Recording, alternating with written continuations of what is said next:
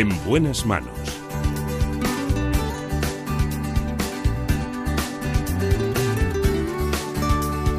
El programa de salud de Onda Cero. Dirige y presenta el doctor Bartolomé Beltrán.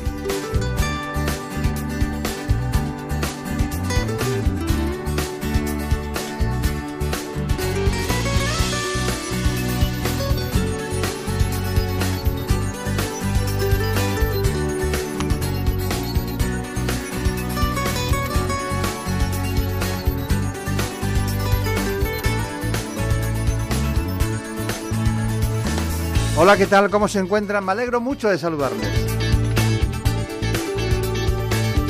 Aquí estamos dispuestos a hablarles, como siempre, de salud.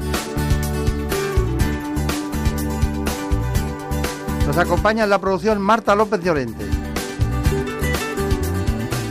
En la realización del espacio, Daniel Solís. En buenas manos. El programa de salud de Onda Cero. Dirige y presenta el doctor Bartolomé Beltrán. Déjame que mi mano roce la tuya. Las manos, las manos de la cirugía. Vamos a hablar hoy con un gran cirujano, el doctor Argüello de Andrés, que trabaja en el Hospital de Sanitas de la Moraleja en Madrid. Veré, aunque no vuelvas, déjame que te deje tenerme pena. Cirujano clásico donde los haya, un hombre capaz de trabajar con las últimas vanguardias de lo que es la laparoscopia, pero también de esa cirugía general clásica ahí, en la que se trataban todos los problemas de aparato digestivo, las hernias, la cirugía del tiroides e incluso la cirugía de la mama. Jugarse la vida, probar tu veneno. Qué bonito sería. Así que nos adentramos en el amplio camino de la cirugía con este informe. Se presume que la cirugía general tuvo su origen en la antigua Grecia. Hoy se define como la especialidad de la medicina que se dedica al tratamiento de ciertas enfermedades por medio de la intervención quirúrgica.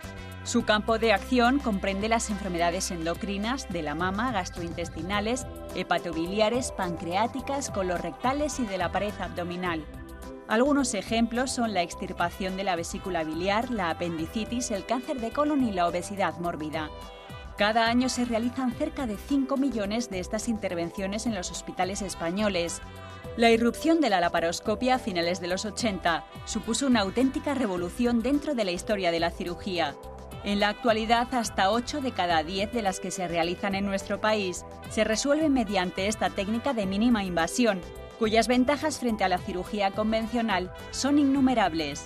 Su uso reduce la estancia hospitalaria, las molestias posoperatorias y acorta la recuperación del paciente.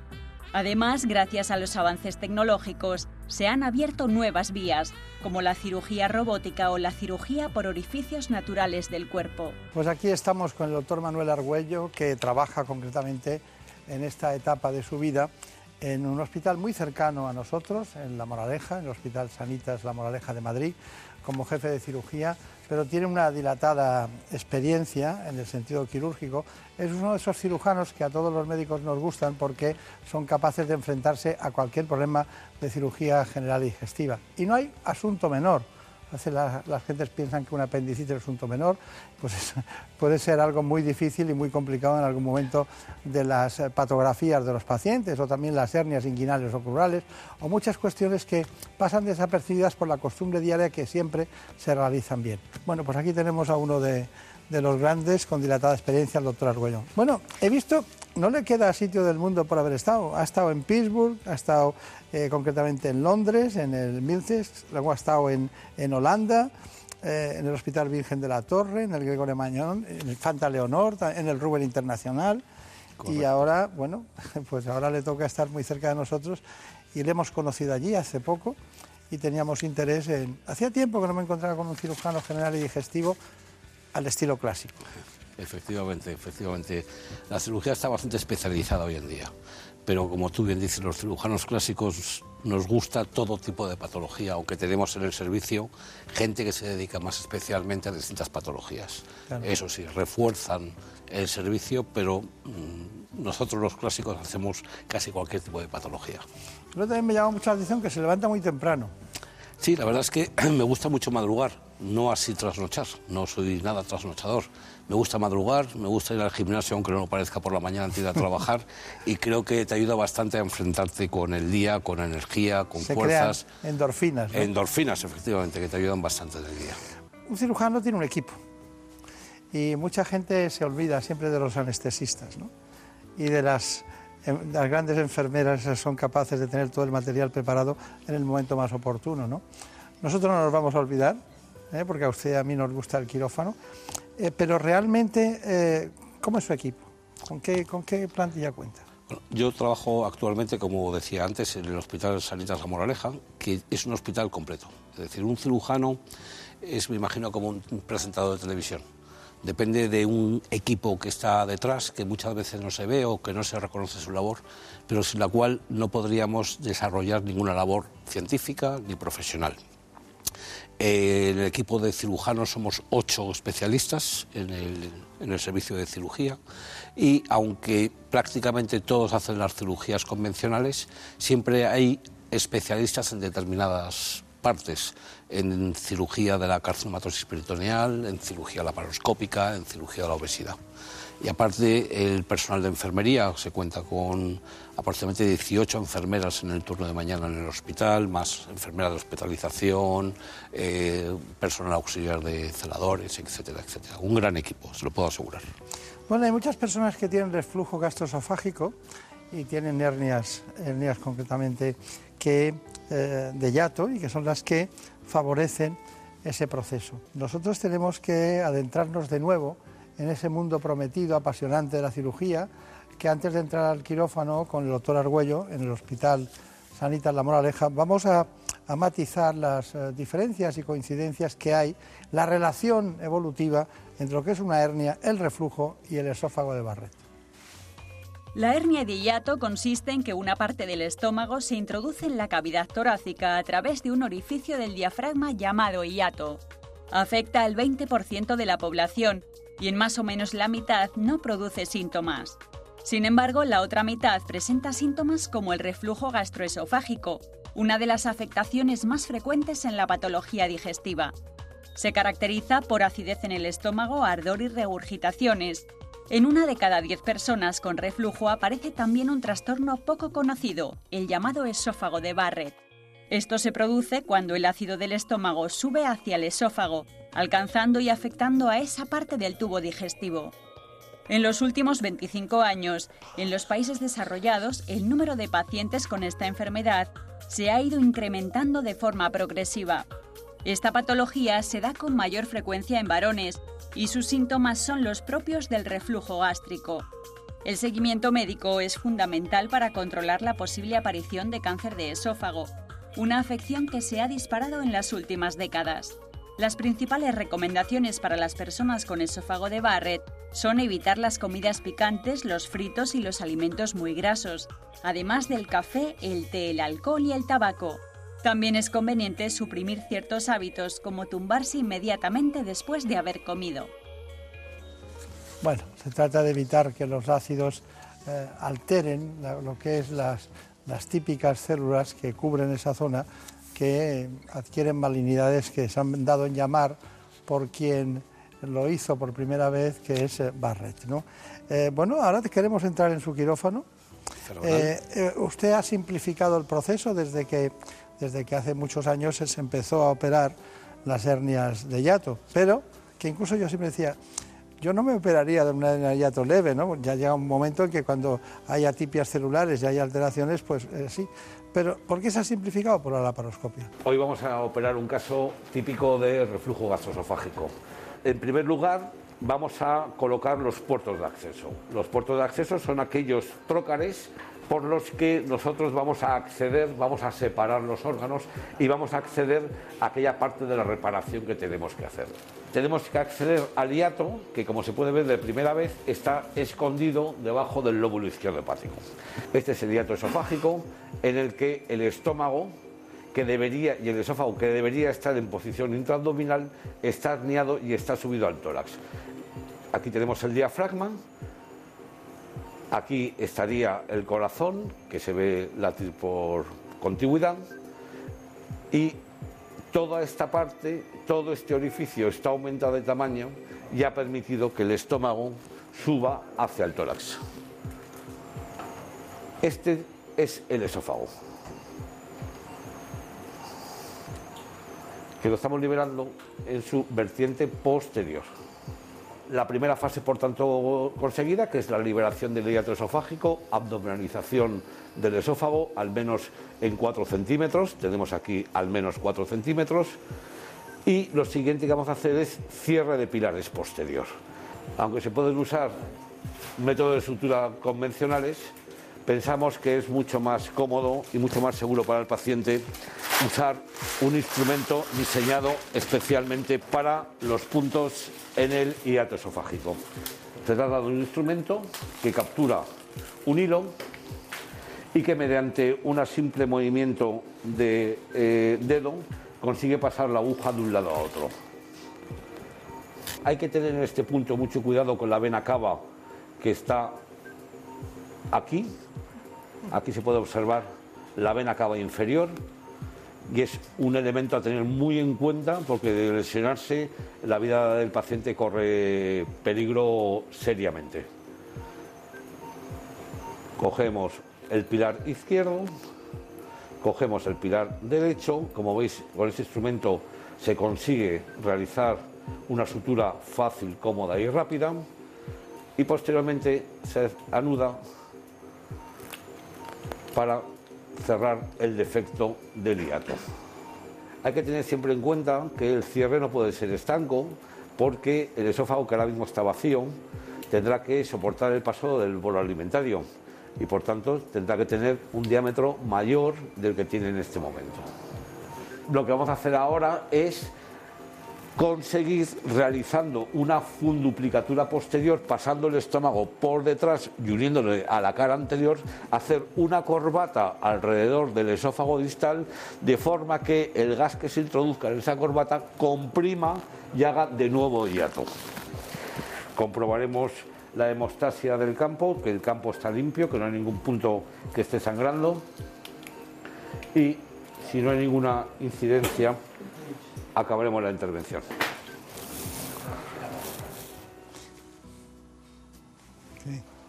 Esto no lo hace cualquiera. Bueno, es una técnica que en realidad está muy estandarizada. Eh, hay situaciones en las que es, más sencilla hacer la técnica, hay situaciones en las que es más compleja, obesidad, intervenciones previas complican la intervención quirúrgica, grandes hernias de con el estómago, el colon, el intestino herniado dentro del tórax complica la intervención. Pero en realidad, cuando el cirujano está experimentado, es una intervención prácticamente rutinaria, con una baja morbilidad, es decir, una baja repercusión de complicaciones en el paciente y con unos resultados pues sorprendentemente muy buenos, por encima del 90% de resolución del problema para el enfermo. Lleva usted 32 años de médico. Correcto. Uy, ¿cuántos? Y, pero esto hace 20 años no era así, ¿eh? 25 años no era así. Hace, yo cuando empecé, yo hice la especialidad quirúrgica en el Hospital eh, Clínico San Carlos de Madrid y la verdad es que las intervenciones de reflujo eran algo a tener en cuenta complicadas. Para empezar, al paciente se le sometía a, un, a una cirugía con una laparotomía media, es decir, se abría el abdomen desde arriba hasta abajo la cirugía era muy compleja porque esta capacidad de ver los órganos con una cercanía tremenda y con una altísima definición no era posible. Solamente eh, el hiato está muy escondido detrás del lóbulo izquierdo hepático y enterrado en el fondo del abdomen. Solamente lo veía el cirujano y en ocasiones ni siquiera lo veía, solamente lo podía palpar. De hecho, el esófago, que se ve perfectamente cómo pasa en este momento por detrás, el cirujano tenía que pasarlo a- con el dedo sin mirar absolutamente nada, con lo cual se producían mucho más complicaciones. Ha cambiado radicalmente la cirugía para el cirujano y sobre todo para el paciente. A veces se dice que la medicina es, bueno, ciencia y arte, ¿no? Lo de la corbata es un arte, ¿eh? Sí, la verdad es que lo de la corbata es un poco como las siete y media, ¿no? Tienes que hacer una corbata suficientemente apretada como para impedir que el paciente vuelva a tener reflujo otra vez. Pero no puedes hacer una corbata excesivamente fuerte porque entonces conseguiríamos una disfagia, es decir, el paciente pasaría de tener un reflujo ácido a tener una dificultad para que el bolo alimentario pasara al estómago. Eso solamente lo da la experiencia o hay técnicas para medir esa corbata. Hay técnicas, técnicas manométricas, ¿no? Me imagino. Sí, hay técnicas mecánicas que consisten en pasar una bujía, que es una especie de sonda a través del esófago, y realizar la corbata con un tutor.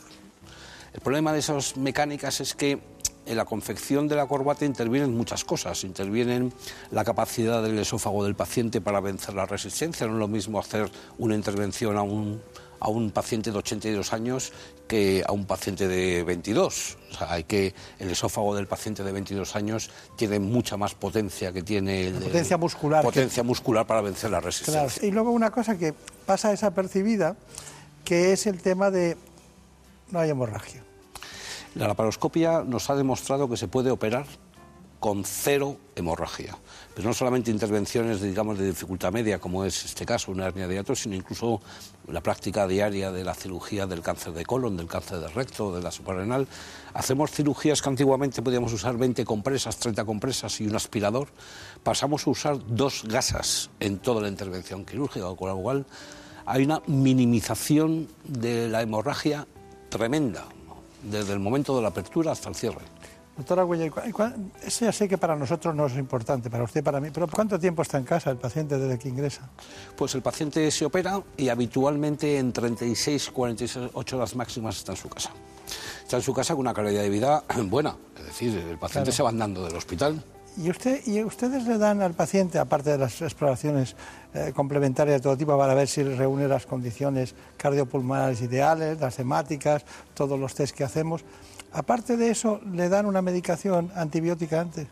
No, en este caso no hace falta medicación, no hace falta profilaxis antibiótica. Es una cirugía limpia en la que no se abren cavidades abdominales, es una cirugía laparoscópica y que en la mayoría de casos no requiere la colocación de material protésico. O sea, que ni siquiera hace falta profilaxis antibiótica. Bueno, me duele, me duele, sinceramente me duele, pero en la medicina mm, no es una ciencia exacta. Entonces, en algunos casos le llegan pacientes de algún lugar del mundo que les han operado y, no ha ido bien. Eh, y hemos estado en una operación de ese tipo. Eh, y, y- me gusta porque, porque dice, bueno, lo han contado todo porque usted morbilidad ha dicho que no tenía, que Prácticamente cero, se sí. quedan bien. Y luego, mortalidad, si estaba hablando, está poniendo en valor la morbilidad, es que no hay mortalidad. ¿no? Prácticamente cero. Prácticamente cero. Pero hay alguien que no, se, no consigue la corbata en su punto, que ha- algún tipo de trastorno, la laxitud que pueda tener la, propia- la edad del paciente, y hacen que sin culpa de nadie, o por mor de la, de la fortuna, pues resulta que no va aquello como toca. Este caso que vamos a intervenir ahora se trata de un caso que, a diferencia del anterior, es para reparar una cirugía previa realizada en el año 2009 en otro centro de, otro- de otra localidad, en el que el paciente de 43 años se operó por un reflujo gastroesofágico. Como todo en cirugía, hay ocasiones en las que el resultado no es el óptimo y este paciente, después de seis años de encontrarse bien, después de la reparación de su reflujo, volvió a presentar síntomas. Esta otra ocasión los síntomas fueron más graves, ya que se presentó, aparte del reflujo, se presentó una hematemesis, es decir, sangraba por boca, y en los endoscopios que se realizaron tenía una esofagitis grado 4, lo cual es una irritación bastante grave del esófago. Esta es la zona de intervención previa. Y aquí empezamos a este estómago, como podéis ver aquí, esto es estómago que está migrado en este anillo a la cavidad torácica. Este estómago debería de estar en la cavidad abdominal. Y este orificio es el hiato que debería de ser mucho más pequeño de forma que el estómago no se hubiese herniado dentro de la cavidad torácica. Vemos que probablemente realizaron una funduplicatura corta. Este es el fundus gástrico que inicialmente está en este lado y al traccionar yo con mi pinza, como podéis ver, traigo ese segmento de fundus gástrico para, de una forma amplia, poder realizar una funduplicatura, es decir, poder abrazar el esófago con el estómago de esta forma, de forma que esta corbata impida que el ácido del estómago vuelva otra vez al esófago. Entonces, lo primero que vamos a hacer es la reparación del hiato, es decir, conseguir con unos puntos cerrar este orificio, dando, en este caso sí que es factible, unos puntos de cierre de los pilares diafragmáticos. No consiste en estrangular el esófago en el orificio, consiste únicamente en cerrar los pilares diafragmáticos de una forma suficiente como para impedir que la nueva funduplicatura migre al tórax. Tiene que quedar suficientemente eh, libre, suficientemente floppy, suficientemente eh, holgada para impedir que se convierta, en vez de en un mecanismo de antirreflujo, en un mecanismo de disfagia. Hacemos el último repaso al campo quirúrgico, exangüe, sin complicaciones, sin perforación esofágica la disección, sin perforación gástrica, comprobamos que el cierre de pilares es el correcto, comprobamos que la funduplicatura es la correcta, comprobamos que existe una cantidad de esófago abdominal suficiente y que la funduplicatura no se gira, no se torsiona. Bueno, eh, ¿tiene algo que decir? Bueno, eh, en realidad cualquier tipo de intervención puede tener una complicación a largo plazo. Es decir, en este caso, el paciente, por lo que fuera, no sabemos porque ha operado fuera de nuestro centro, había vuelto a tener otra vez eh, eh, un reflujo y mucho más grave que la primera vez. son intervenciones mucho más complejas que las, digamos, de primera intención, porque hay que empezar deshaciendo toda la intervención previa para volver a hacer la intervención después. Pero aún así es un desafío quirúrgico pero muchos pacientes que están operados y que van a tener síntomas, darle la esperanza sabiendo que hay una posibilidad de reparación quirúrgica, que no tienen por qué estar toda la vida con reflujo si la primera intervención les ha ido correctamente. Claro. Bueno, estamos hablando de algo que afecta al 20% de la población, hernias de hiato. Entonces, hay muchos tipos, muchas eh, categorías, ¿no? Se valoran ustedes en qué punto estamos, pero lo que queríamos recordar, eh, todo mi equipo estaba muy preocupado con eso, que decían, bueno, pero claro, si hay un reflujo de, lo que es la parte del estómago al esófago, hay un reflujo porque está dilatado por cualquier motivo anatómico, por lo que fuere, pasa contenido gástrico, que es ácido, a un, a un, lugar que no debe estar, eh, diríamos, eh, no debe estar en contacto con ese tipo de, de, pH que tiene las sustancias que entran. Eso da lugar a una corrosión y puede dar lugar a un cáncer. Eh, cuando estamos hablando de, un Barrett, de un esófago de Barrett, ¿cuándo empezamos a, hablar de cáncer y cuándo empezamos a hablar simplemente de un esófago de Barrett que es benigno, que no se ve patología por el microscopio, no se ve patología en las biopsias? Bueno, lo ha definido perfectamente. El esófago de Barrett es la mutación, el cambio, una metaplasia, técnicamente, de un epitelio columnar del esófago a un epitelio estratificado. Y esa es una meta, es un cambio que en algunas ocasiones se cambia, se, evoluciona a displasia, es decir, a alteración celular, y en algunas, desgraciadamente, acaba en un adenocarcinoma esofágico, que, por cierto, ya supera en porcentaje a los carcinomas epidermoides que eran clásicamente los que teníamos antiguamente relacionados con tabaco o alcohol, es decir, el adenocarcinoma gástrico en ocasiones, eh, esofágico, perdón, en ocasiones relacionado con el reflujo y con el esófago de Barrett es un elemento a tener muy en cuenta. Un paciente con el esófago de Barrett es un paciente que tiene que hacerse un seguimiento estrecho y que ha de plantearse muy seriamente una corrección quirúrgica si el control medicamentoso no es suficiente. Está bien.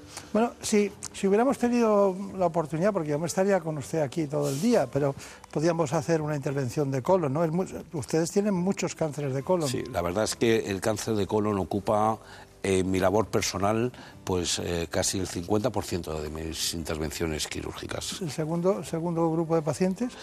cáncer de estómago y esófago. Es, eh, y luego, muy de lejos, el cáncer de páncreas, que por suerte... ¿Que está creciendo? Que está creciendo, pero por suerte aún tiene una incidencia comparativamente con el colon y con el estómago bajas. El esófago está creciendo desgraciadamente también, aunque afortunadamente el control de salud sobre el tabaco y sobre el alcohol espero que con el tiempo nos ayude a controlarlo.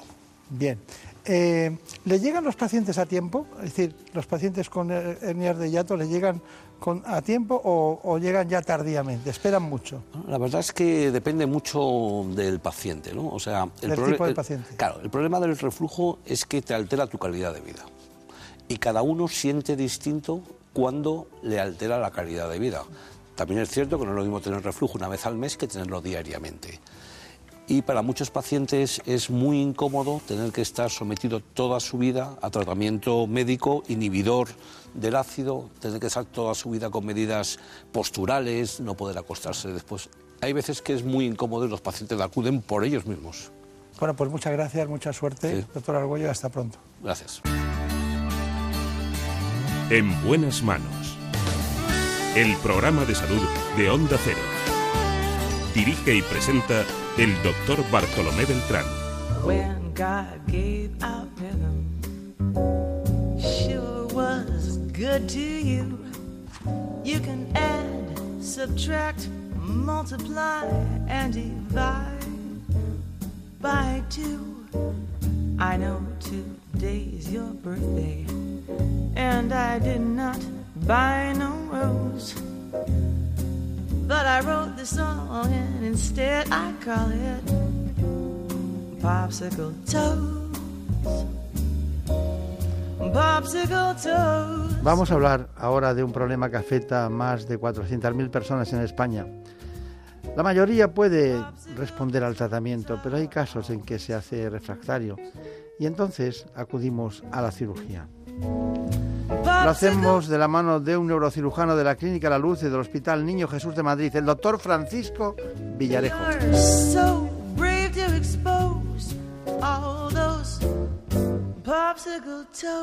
Así que vamos a hablar de la epilepsia.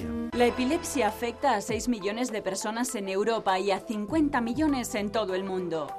En España hay unos 400.000 pacientes, de los cuales prácticamente la mitad son niños. Cada año se diagnostican en nuestro país unos 20.000 nuevos casos de este trastorno provocado por un aumento de la actividad eléctrica de las neuronas en alguna zona del cerebro. La persona afectada puede sufrir una serie de convulsiones o movimientos corporales incontrolados, los llamados ataques epilépticos. Estos episodios pueden ser breves o prolongados, y la frecuencia de los ataques también es variable, desde menos de uno al año hasta varios al día. Hasta un 30% de las personas que padecen esta patología no están controladas y continúan sufriendo estas crisis. Sin embargo, gracias a los tratamientos farmacológicos, tres de cada cuatro pacientes pueden tener una vida normal. Muy bien, pues aquí está con nosotros el doctor Villarejo. Ya saben que es un viejo conocido de este espacio en su dilatada trayectoria, tanto del espacio como profesionalmente. Bueno, pues hemos acudido y le hemos pedido en la Clínica La Luz de Madrid al doctor Villarejo que nos atendiera y aquí estamos en nuestro espacio esta mañana. Bueno, eh, veo que la cadencia de sus libros eh, en persona, uno era en la tercera edad, en la columna vertebral, otro recuerdo eh, que era del, túnel, del canal o estrechamiento del túnel vertebral, o, y luego este y algún otro más, ¿no? Cada dos años aparece usted con un libro, ¿no? Sí, el primero que me lo presentó usted hace ya muchos años, que era de Técnicas quirúrgicas en niños. Técnicas quirúrgicas en niños. Porque mm, el, primer momento en el que usted eh, fue más conocido ante la opinión pública fue por la hidrocefalia, porque inventó una válvula o algo así, ¿no? Sí, hace muchos años. Inventamos una válvula para el tratamiento de la hidrocefalia. Sí, sí. ¿Y, cómo sigue ese, ese proceso? Bueno, esas, las válvulas es como otra cosa en la vida que se acaban porque aparecen otras mejores, ¿no? Entonces aquella válvula yo funcionó, pero eh, ingenieros desarrollaron otras válvulas. Yo ya me dediqué más a, la cirugía, en este caso de, la epilepsia, que es lo que más tiempo me ha dedicado. Está bien. Bueno, hay una, una, pregunta obligada. Dice, si tratamiento quirúrgico de la epilepsia, hemos visto de la epilepsia es mucho más frecuente en, personas que, son niños en este caso, ¿no? Eh, ¿Se curan los pacientes con tratamiento médico? Sería la pregunta, porque si usted utiliza la cirugía, ¿qué pasa? ¿Que no se curan con tratamiento médico? eh, el 25% se pueden curar con tratamiento médico, farmacológico. Eh, y luego hay un tanto por ciento que es alrededor del 70% que eh, se controlan las crisis, o sea que no tienen, tienen una crisis al mes o como mucho dos crisis. Eh, se controlan con fármacos y eso no hay que hacerles nada. La cirugía interviene, o mejor dicho, el diagnóstico, a ver si se pueden operar, es cuando la epilepsia es refractaria. Eh, refractaria quiere decir que se le da fármacos durante dos años, eh, diversas combinaciones de fármacos, que pueden ser dos o tres a veces, y el enfermo sigue teniendo eh, crisis todos los meses, varias crisis todos los meses. Eso sería una epilepsia refractaria. Entonces hay que estudiarlos para ver las posibilidades quirúrgicas. Es decir, que sería fármaco resistente, ¿no? Eso es refractario, fármaco resistente. sí. Claro, son refractarias. Bueno, pero claro, cuando mm, los, los epileptólogos, los neurólogos que se dedican a la rama de la epilepsia o epilepsia, ¿le mandan pacientes a usted cuando ven que son refractarios o lo hacen? Sí, sí, eso ya está claro. Eh, nos mandan, primero nos consultan o telefónicamente o por correo, y bueno, nos dicen que, o nos mandan el enfermo directamente, ya vienen estudiados la mayoría. Vienen estudiados. Sí. Y, y- dígame, ¿y le cuesta a usted contárselo al paciente que va a abrir esa zona? Porque claro, las intervenciones quirúrgicas que hacen usted, pues eh, da como esa sensación. Nosotros sabemos que están anestesiados, sabemos que no sienten ningún dolor, pero claro, cuando ves al niño eh, riéndose en la consulta y los padres cerca, te vamos a abrirle el cráneo, vamos a hacer una incisión en esta zona. Es duro eso, ¿no? A los niños normalmente se les saca de la consulta, se les manda con la enfermera que está en el control eh, y se habla con los padres, vamos, el niño no se entera de nada. ¿no?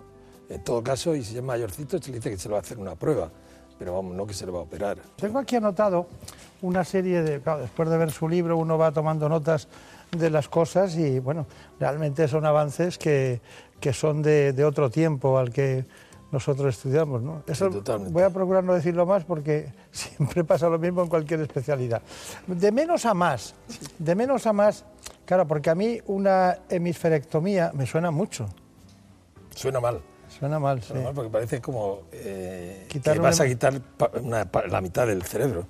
sí. En realidad, hace muchos años, mi jefe, que era el doctor Obrador, el profesor Obrador, que fue un pionero de la neurocirugía en Sisto España. Obrador. Sisto Obrador, alcalde, eh, natural de Santander. Eh, yo estuve con él, hice la residencia con él en La Paz. Y él fue, el- él hizo la segunda hemisferectomía que se hizo en Europa, la hizo él. ¿eh? No tiene nada que ver a, en aquellas hemisferectomías que hacían, eh, que en realidad quitaban medio hemisferio. ¿Y qué pasa? Pues, hombre, un, eh, los que se dedicaban a esto siempre me decían, es mejor no tener una cosa que esa cosa esté enferma. O sea, mejor no tener ese hemisferio que ese hemisferio esté enfermo. Eh, la hemisferectomía son generalmente es en niños, o sea, porque la epilepsia se opera fundamentalmente en niños. O sea, el gran paso hacia adelante eh, de, de esta enfermedad es que se operan en niños para que luego su cerebro se pueda desarrollar. ¿no? Entonces, eh, tú, tú quitas un hemisferio que está enfermo y el, el paciente, la, eh, la técnica que tenemos ahora no es quitar el hemisferio, es desconectar parte del cerebro. Desconectamos el lóbulo frontal, del parietal, del temporal, del occipital y del otro lado, seccionamos el cuerpo calloso.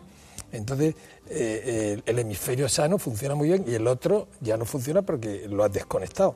Entonces, eh, hay niños que tenían ciento y pico crisis al día, al día, ¿eh?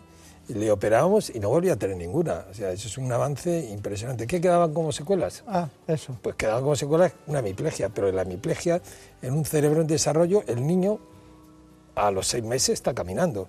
Se le nota que está, eh, que tiene un problema, ¿no? Que, que va cojeando, pero bueno, y la mano la mueve perfectamente. Lo único que no mueve son, no tiene afinidad bien en, la- en los dedos, pero la mano lo puede mover. Todo con rehabilitación, claro está. ¿A cuántos días ha dicho que, que está ya andando con cierta normalidad? A los seis meses para andar con normalidad. Con normalidad sabiendo que está hemiparético. Ya no está hemipléjico, está hemiparético. Es un sin vivir a pasar a una solución. Sí, claro, sobre todo es el, el trauma para, para el niño y sobre todo para los padres y sobre todo que ese cerebro no va, no va a tener capacidad. El desarrollo cognitivo de ese niño, si no le operas, va a ser terrible. Esa sería la, la operación, diríamos, más importante. Pero Sí. también ustedes hacen eh, callosotomía. El cuerpo Sí. calloso es una zona del cerebro, para Sí, que nos entienda todo el mundo, y usted quita el cuerpo calloso. No, el cuerpo calloso lo seccionamos, o sea, dividimos. O sea, sería como una parte de la hemisferectomía, dividir el cuerpo calloso, que es el que, el que conexiona un hemisferio con el otro, entonces como si dijéramos la corriente eléctrica de un cerebro no pasa al otro, con lo cual eh, desconectas y los pacientes... Es una cirugía paliativa, no curativa, ¿eh? pero disminuye mucho las crisis cuando está indicado. Está indicado en las epilepsias que hay muchos focos y en otro tipo de epilepsia, pero eh, es una eh, cirugía paliativa. La hemisferectomía es una cirugía curativa. Sí, sí, claro, se lo lleva todo.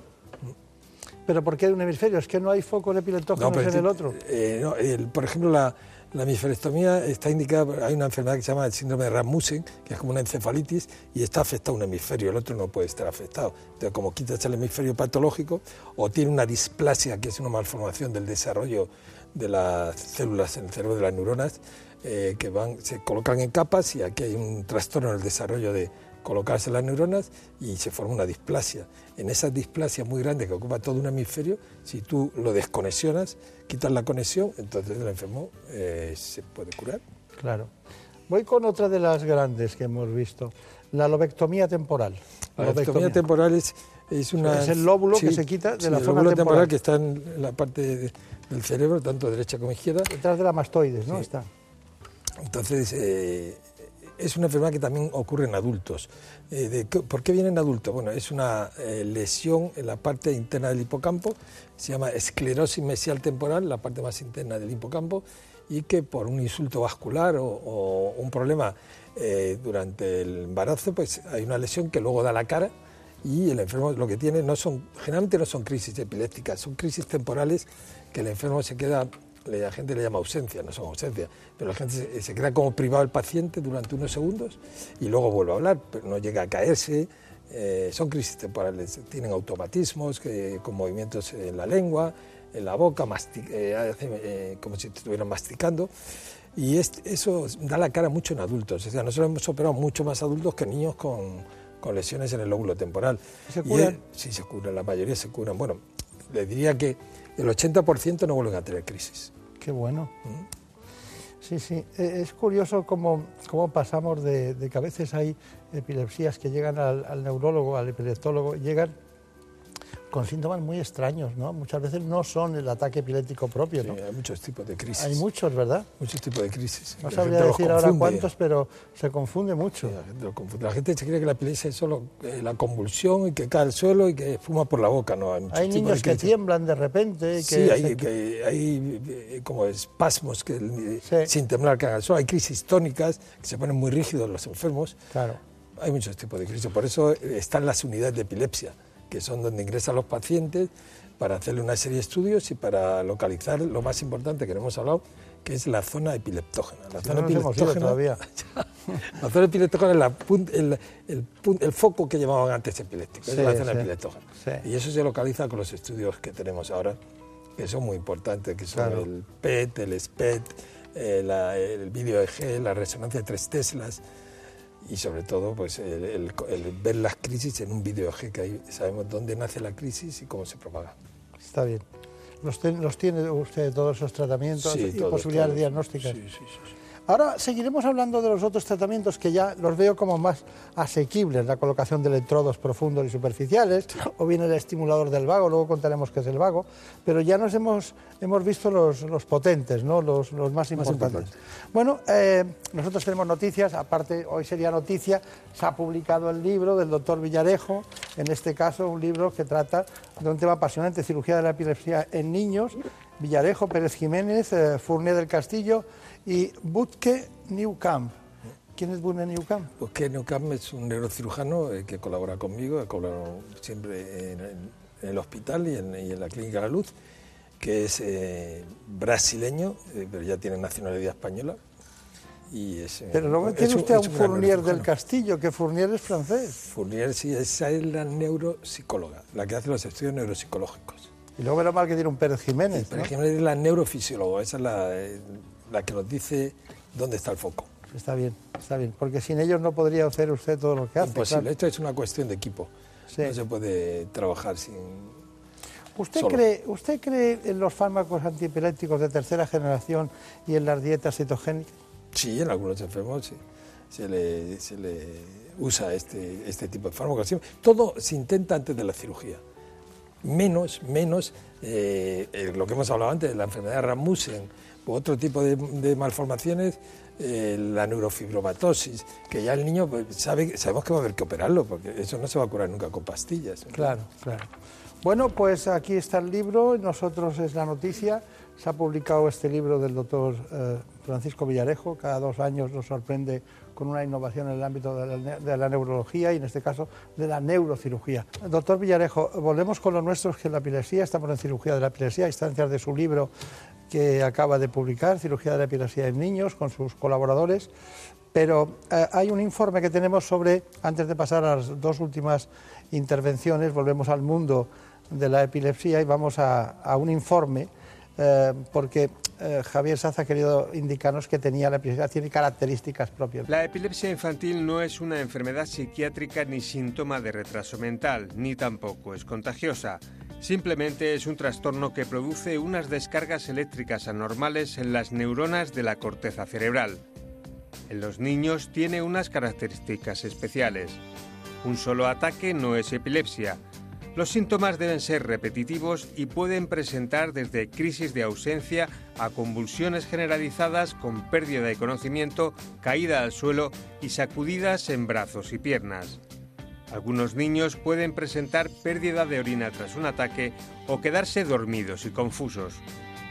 Ya sea por causas genéticas o metabólicas o por lesiones cerebrales en la etapa perinatal o en el parto o por una enfermedad infecciosa, la epilepsia infantil debe ser tratada siempre por neuropediatras que hagan un estudio pormenorizado del niño. El diagnóstico requiere de diversas pruebas. La monitorización videoelectroencefalográfica recoge la actividad eléctrica del cerebro durante la crisis y es fundamental para un diagnóstico que puede completarse con una resonancia magnética cerebral, un análisis de sangre y un estudio genético. En el 80% de los casos, iniciar precozmente el tratamiento con antiepilépticos controla o reduce la crisis, pero no todos los medicamentos funcionan igual en todos los niños. Por eso es esencial realizar un buen estudio neurológico y evitar así que los antiepilépticos afecten al desarrollo fisiológico e intelectual del niño. En los casos más graves es necesario recurrir a la cirugía cerebral. Bueno, aquí estamos, en la cirugía cerebral que practica un neurocirujano que está con nosotros, el doctor Villarejo.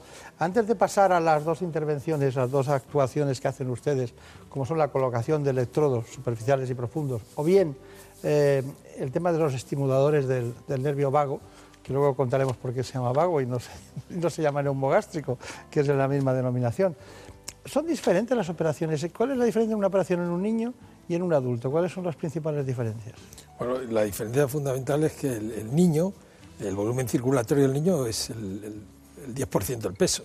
Entonces el niño no puede sangrar en una cirugía craneal, que, que en teoría podría sangrar. O sea, hay que ir muy despacio, hacer una hemostasia muy cuidadosa y eso es la base de todo en, la cirugía. Y luego las enfermedades que tiene el niño eh, que producen epilepsia con la de los adultos no tienen nada que ver. O sea, el adulto, hemos dicho, puede tener por un tumor cerebral, que también puede ocurrir en el niño, pero puede tener por un infarto cerebral, eh, por alcohol, por diabetes, por un montón de, de, problemas puede tener crisis. En cambio, el niño son generalmente malformaciones o problemas de partos en la mayoría de los casos. Está bien.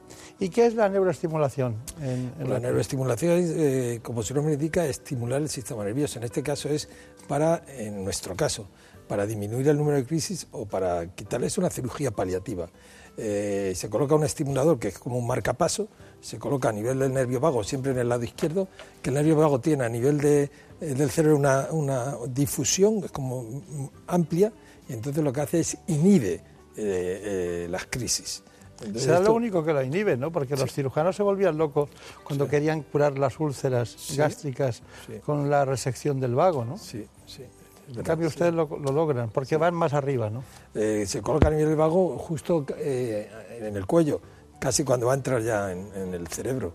Y es una cirugía que lleva unos 15 o 20 años, cada vez se han perfeccionado más, ya los estimuladores son muy pequeñitos, la pila que antes duraba 5 años, ahora dura 10 años y va muy bien en las epilepsias que no, que no son quirúrgicas desde el punto de vista de resección de una zona cerebral. Y cuénteme lo de la colocación de electrodos superficiales y profundos. ¿Cómo hacen eso? Bueno, los electrodos eh, superficiales y profundos, eh, su- eh, los superficiales quiere decir que se colocan debajo de- del hueso y se colocan su- a nivel de encima del cerebro, pero sin profundizar. Eso serían electrodos suturales. ¿Para qué sirven? Pues bueno, para localizar la zona epileptógena de la que hemos hablado antes. Cuando no conseguimos localizarlos con los electrodos suturales, porque el foco está muy profundo, pues entonces nos valemos de colocación de electrodos profundos que lo hacemos con un neuronavegador, o sea, o, con una guía estereotáxica. La guía estereotáxica ya cada vez se usa menos, ¿eh? por lo y sobre todo en los niños que es muy molesto. Entonces, con el neuro- neuronavegador colocamos los electrodos donde suponemos que está la zona epileptógena. Colocamos varios y luego eh, llevamos al paciente a, la unidad de video EG y registramos durante varios días. Ahí vamos a poder recoger las crisis y localizar la zona epileptógena. Y también nos vale eh, los sudurales eh, para eh, localizar la zona del cerebro que queremos saber cómo funciona. O sea, ¿dónde está la zona del habla? ¿Dónde está la zona de la mano? ¿Dónde está, ¿dónde está la visión? Porque puede cambiar, o sea, ¿dónde está la memoria? Entonces, con la estimulación cerebral, al colocar los electrodos, si tú- por ejemplo, estimulas este electrodo, que es el 12, que está en la área de Wernicke, que es la zona del lenguaje, pues entonces dice, aquí no podemos tocar. Me está no- usted recordando a todos los nombres de la neurología clásica, que son los que hicieron la topografía del Sí, cerebro exacto. y descubrieron cada zona, Claro. como Broca y otros muchos, ¿no? Wernicke, hacía tiempo que se me había olvidado. la, cirugía del cerebro se va a emplear en niños y en, en adultos cuando eh, las crisis son- no se controlan, cuando localizan la zona epileptógena y tercero, que no vayas a dejar al paciente peor. O sea, Está claro. Sí, sí, porque sería terrible, ¿no? Crear un problema nuevo sobre algo que se tenía so- solución, o por lo menos era paliativo. Sí, porque a usted cada vez que dice la palabra paliativo, hace como un, no, no un desprecio, pero dice, es paliativo. Le gusta más la cirugía resolutiva, sí, claro, todo. que son las, las tres primeras que hemos citado en el principio del programa. Bueno, vamos con la cirugía de la epilepsia, es otro informe de Javier Saz. La cirugía para la epilepsia está indicada solo para los pacientes que no responden bien a los fármacos y cuya calidad de vida se ve muy afectada por las crisis. Puede ser un tratamiento muy eficaz, pero aún así, antes de la intervención hay que realizar una amplia evaluación prequirúrgica que incluye una resonancia de alta definición, un estudio vídeo EGG de las crisis y un análisis neurofisiológico específico.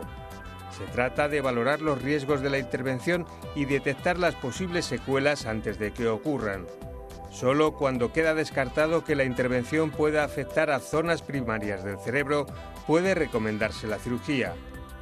Hay que tener en cuenta que muchos tipos de epilepsia solo ocurren en niños, que además pueden tener cientos de crisis al día, por lo que no pueden esperar tanto como los adultos para operarse, ya que las continuas crisis pueden afectar a su desarrollo fisiopsicológico.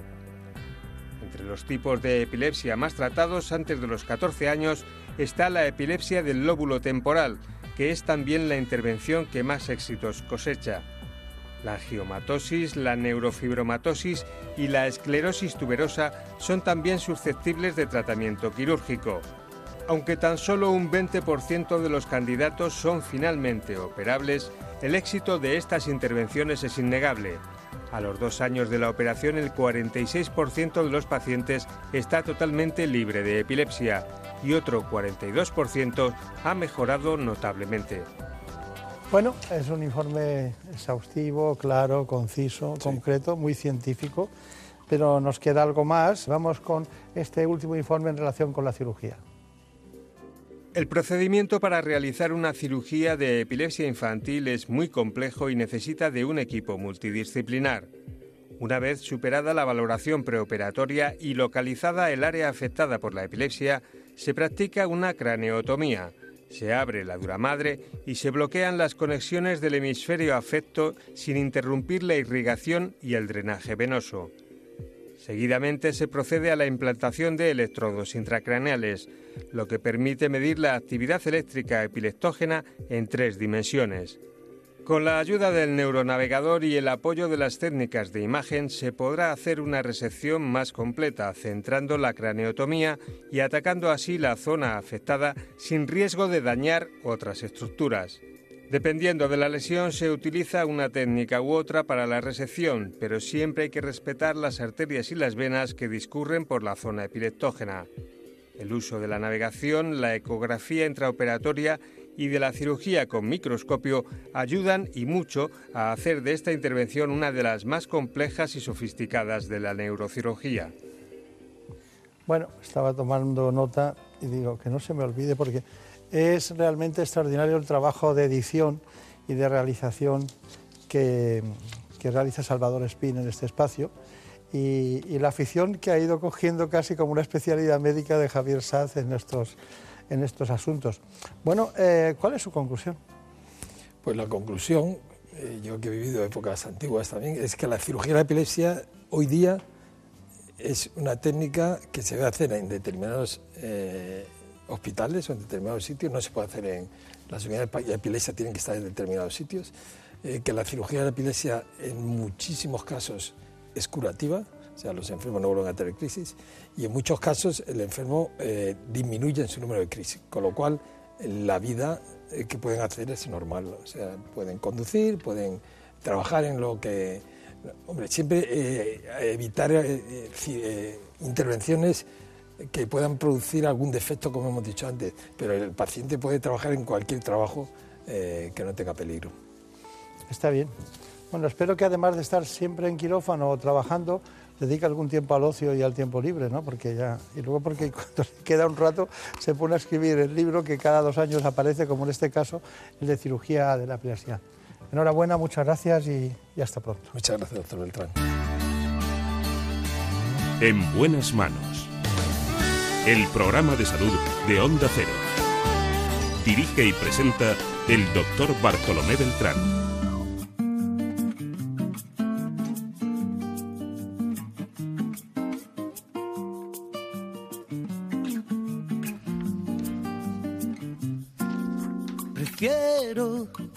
no hacer caso a la cabeza.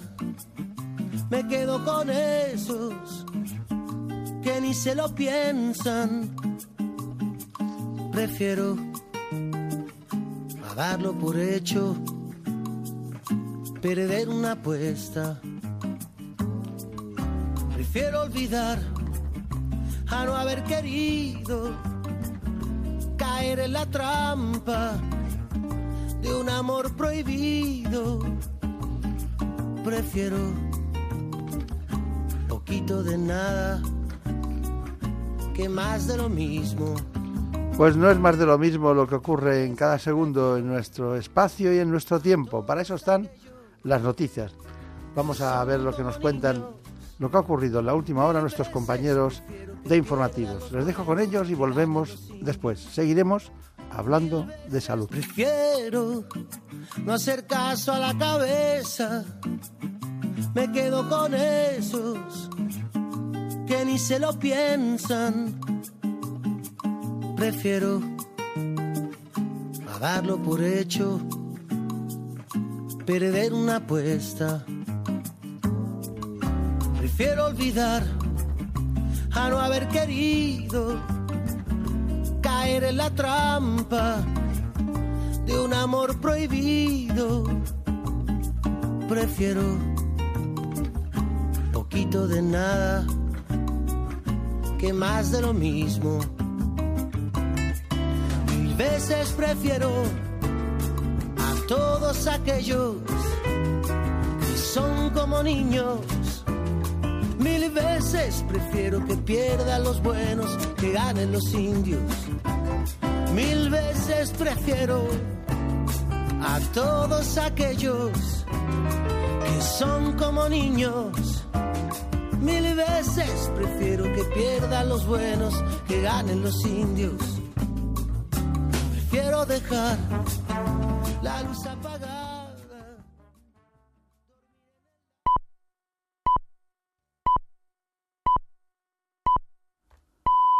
Son las 5 las 4 en Canarias.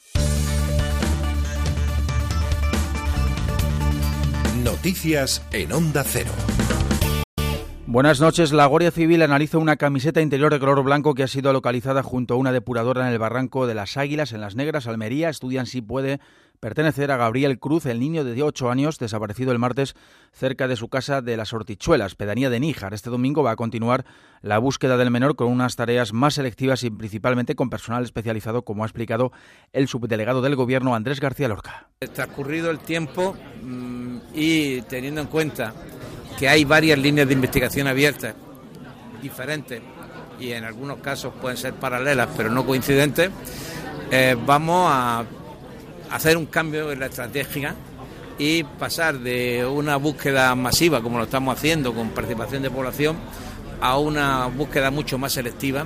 Sepan que el hombre detenido por incumplir una orden de alejamiento de la madre del niño ha ingresado esta mañana en la prisión del Acebuche, aunque en principio no estaría relacionado con la desaparición del menor. Otro suceso de las últimas horas, la muerte en la Antártida del capitán de fragata Javier Montojo Salazar, ha sido accidental. Según ha informado el Ministerio de Defensa, se encontraba solo en la cubierta del buque de investigación oceanográfica Espérides cuando ha caído al mar. Su cuerpo sin vida era recuperado horas después. El militar no formaba parte de la tripulación, se encontraba en el buque para participar en un proyecto científico sobre el funcionamiento del satélite Galileo. Mensaje de pésame por parte de la ministra de Defensa, María Dolores de Cospedal, y de Mariano Rajoy, que este sábado coincidían en la Escuela de Verano del Partido Popular de Canarias. El presidente ha mostrado su distanciamiento del líder del PSOE, Pedro Sánchez, a cuenta del futuro de las pensiones. Rajoy advierte de que no piensa aceptar que un partido que casi lleva al país a la quiebra le dé lecciones, como tampoco piensa, dice, aceptar la demagogia que se está practicando con este asunto. Nosotros no congelamos las pensiones como hizo el Partido Socialista que ahora nos reprocha todo. Nosotros las subimos poco. Ya me hubiera gustado a mí subirla más, más y espero poder hacerlo en el futuro. Pero desde luego, para eso necesitamos seguir creando empleo. El PSOE insiste, la número dos socialista Adriana Lastra ha prometido apoyo en la calle y en el Congreso a los mayores que reivindican la subida de las pensiones y critica al Gobierno central por limitarla a un 0,25%, lo que rompió el Pacto de Toledo que la vinculaba al IPC. La vicesecretaria general, que por otro lado señala que su partido estará el jueves Día de la Mujer secundando paros y huelga general que ya está bien, que basta ya, y por eso el día 8 también desde el Partido Socialista secundamos los paros convocados por la Unión General de Trabajadores y por comisiones obreras. Vamos a parar, vamos a salir en las manifestaciones y no solamente eso, sino que la semana pasada registrábamos nuestra ley de brecha para acabar con hasta ese 24% de brecha salarial que hay en los sueldos entre hombres y mujeres y la semana que viene registraremos también nuestra proposición de ley, una ley sobre igualdad laboral como cada fin de semana, Donald Trump opinando de temas de envergadura en Twitter. Este sábado, en relación con su anunciada medida de poner aranceles a la importación de acero y aluminio, el presidente de Estados Unidos reta a la Unión Europea después de que ayer el presidente de la Comisión, Jean-Claude Juncker, afirmara que los países miembros van a defender la política, van a defenderse de la política proteccionista de la Casa Blanca. Ha escrito Trump que si la Unión Europea quiere aumentar aún más sus ya de por sí enormes tarifas y barreras a las empresas norteamericanas que operan allí, nosotros, Estados Unidos, simplemente aplicaremos un impuesto sobre sus coches que fluyen libremente por nuestro país. Más cosas. El científico y museógrafo Jorge Wagensberg ha muerto en su domicilio particular de Barcelona a la edad de 69 años, según ha informado el Museo Hermitage, del que era director artístico. Nacido en la ciudad condal en el 48, en 1991 aceptaba la dirección del Museo de la Ciencia de Barcelona, que daría lugar a uno de los centros más innovadores del mundo, el Cosmocaisa. Y previsión del tiempo, lluvias generalizadas en gran parte de la península y Baleares, localmente fuertes en el oeste de Andalucía y el sistema central, va a nevar en áreas de montaña de la mitad norte y soplará viento fuerte en el litoral andaluz. Las temperaturas durante el día en ascenso en el interior oriental de la península y litoral cantábrico con pocos cambios en el resto.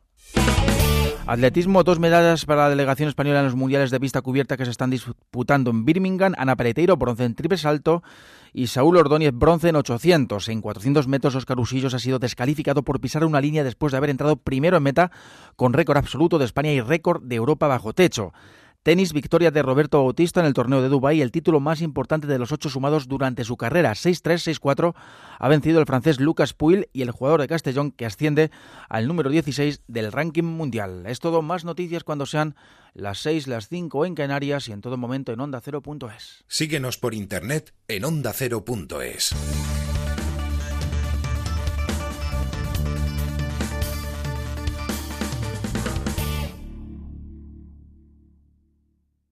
Un programa educativo O sea, que cuando está en brazos está cómoda, pero cuando la vas a poner en el suelo se cabrea. Exactamente. ¿Puede que la perra tenga vértigos? Eh, yo creo que no, es tema de vértigos. Familiar. Rocío, Hola. ¿qué edad tienes? Nueve años. Dime tres razas de perro que sean o tengan... Solidario. Para la mayor parte de los mascoteros, nuestros peludos son nuestra familia. Entretenido. Aquí estamos en Onda Cero, en Como el Perro y el Gato, dispuestos a pasar un buen rato hablando de esos amigos. Como el perro y el gato. Sábados a las 3 de la tarde y domingos a las 2 y media.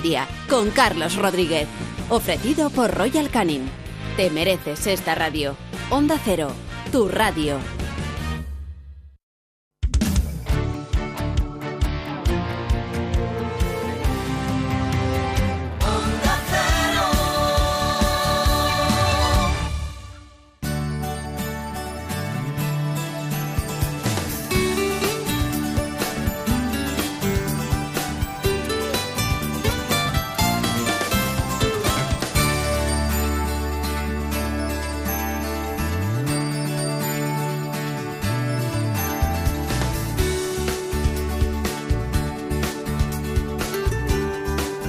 En buenas manos.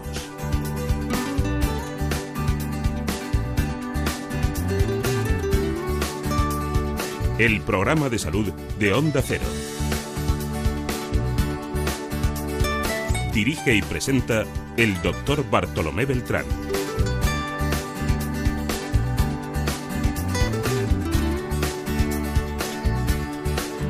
Seguimos en la segunda parte de este espacio, ya saben ustedes, en buenas manos. Estamos aquí intentando que los mejores especialistas les cuenten su experiencia clínica, la asistencia e incluso la investigación de los procesos que son menos conocidos. Y hoy lo hacemos de la mano del presidente de la Sociedad Española de Reumatología, el doctor Andreu. El doctor José Luis Andreu nos va a hablar hoy de enfermedades autoinmunes sistémicas. ¿Qué significa autoinmune? Pues son aquellos procesos en los que se ataca al propio organismo del, del, sistema inmunitario, pero también son sistémicos porque afectan a varios órganos o a casi todos los órganos y aparatos. Acudirá a este estudio María José Lebrero, que es la presidenta de Celu Lupus, que es la Federación Española de Lupus. Así que ¿Sabían usted en qué consisten las enfermedades autoinmunes? Hay ciertas patologías en las que el sistema inmunitario agrede al propio organismo del paciente. Son las conocidas como enfermedades autoinmunes sistémicas y pueden verse afectados diferentes órganos, como los riñones, el corazón, los pulmones, el sistema nervioso e incluso la piel o la vista. Aunque su causa sigue siendo un enigma, se han descrito factores genéticos, hormonales, ambientales o agentes infecciosos. Para estas enfermedades no existe una cura definitiva, pero es importante diagnosticarlas de manera precoz y tratarlas adecuadamente para evitar complicaciones y daños permanentes. El reumatólogo al frente de un equipo multidisciplinar de especialistas es el encargado de abordar estas patologías, entre las que están el lupus eritematoso sistémico, el síndrome de Sjögren y la esclerodermia. Estamos aquí con la posibilidad de conocer mejor estos procesos que afectan a muchos órganos y aparatos. En realidad estamos hablando de cuestiones que pueden afectar desde los riñones o el corazón, pulmones o también la vista. Llama mucho la atención esa coincidencia que será por algún motivo que conoceremos hoy. Está con nosotros el presidente de la Sociedad Española de Reumatología, un hombre que trabaja en la Clínica Puerta de Hierro de Madrid, es profesor de la Universidad Autónoma y uno de los grandes expertos en estos asuntos, en enfermedades autoinmunes. Una auténtica agresividad del propio organismo a nosotros mismos por ese sistema, el sistema inmunológico. Doctor Andreu, eh, su carrera tiene una línea de continuidad siempre en la misma dirección, no, no varía usted, siempre está en lo mismo, en la reumatología. Pero si yo le dijera, y yo tuviera aquí un dermatólogo para hablar del lupus, por ejemplo, ¿estaría bien que hiciéramos eso? Bueno, estaría fenomenal porque el, eh, el lupus, uno de los órganos que más frecuentemente afecta son las articulaciones y la piel. Los dermatólogos están acostumbrados a diagnosticar y manejar eh, gran parte de nuestros pacientes cuando la afectación cutánea no mejora con nuestros tratamientos sistémicos. Claro. Aparte de aquel viejo aforismo que puede hablar de cualquier cosa de medicina el que la sepa, eh, aparte de eso, eh, los pacientes dónde acuden más? A la reumatología, eh, digo hablando de enfermedades autoinmunes, Sí, o a- porque usted lleva además esa unidad de trabajo que han tenido que especificarla en, en Puerta de Hierro.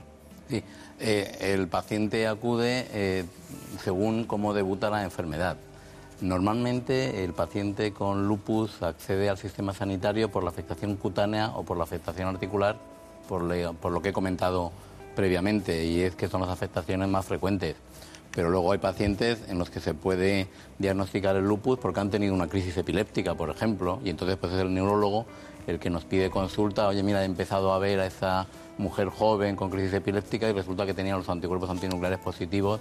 Me gustaría saber tu opinión sobre si la paciente tiene un lupus o porque empiezan a sangrar porque tiene una bajada brusca de sus cifras de plaquetas.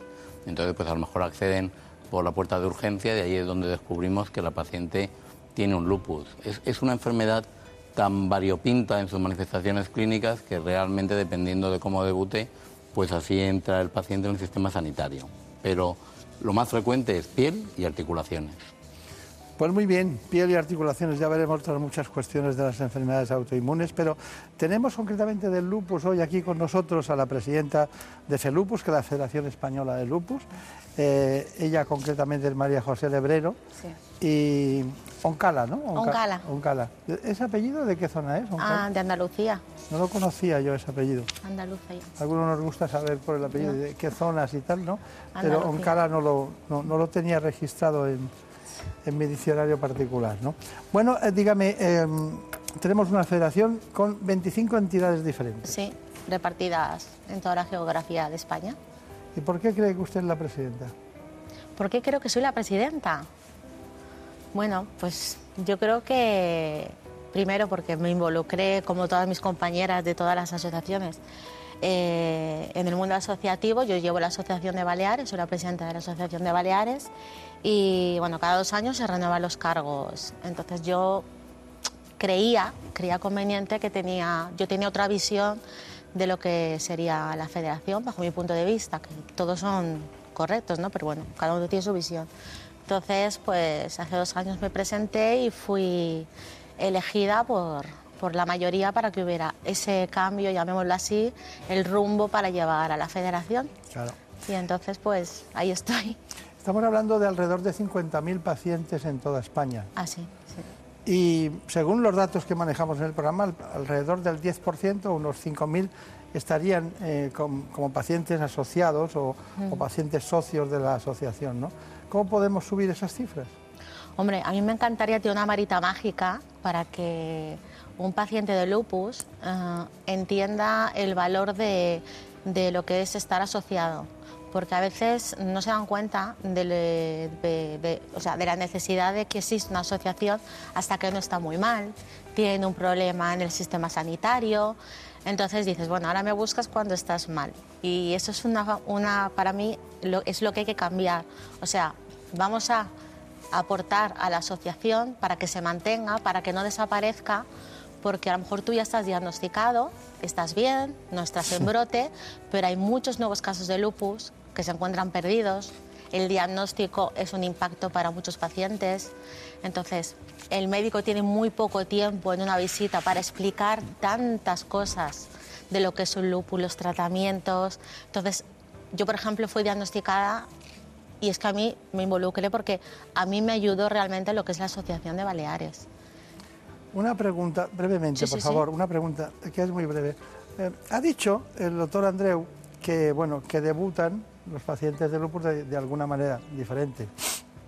¿Cómo debutó usted? Porque veo un aspecto increíble, no le veo ningún problema dermatológico.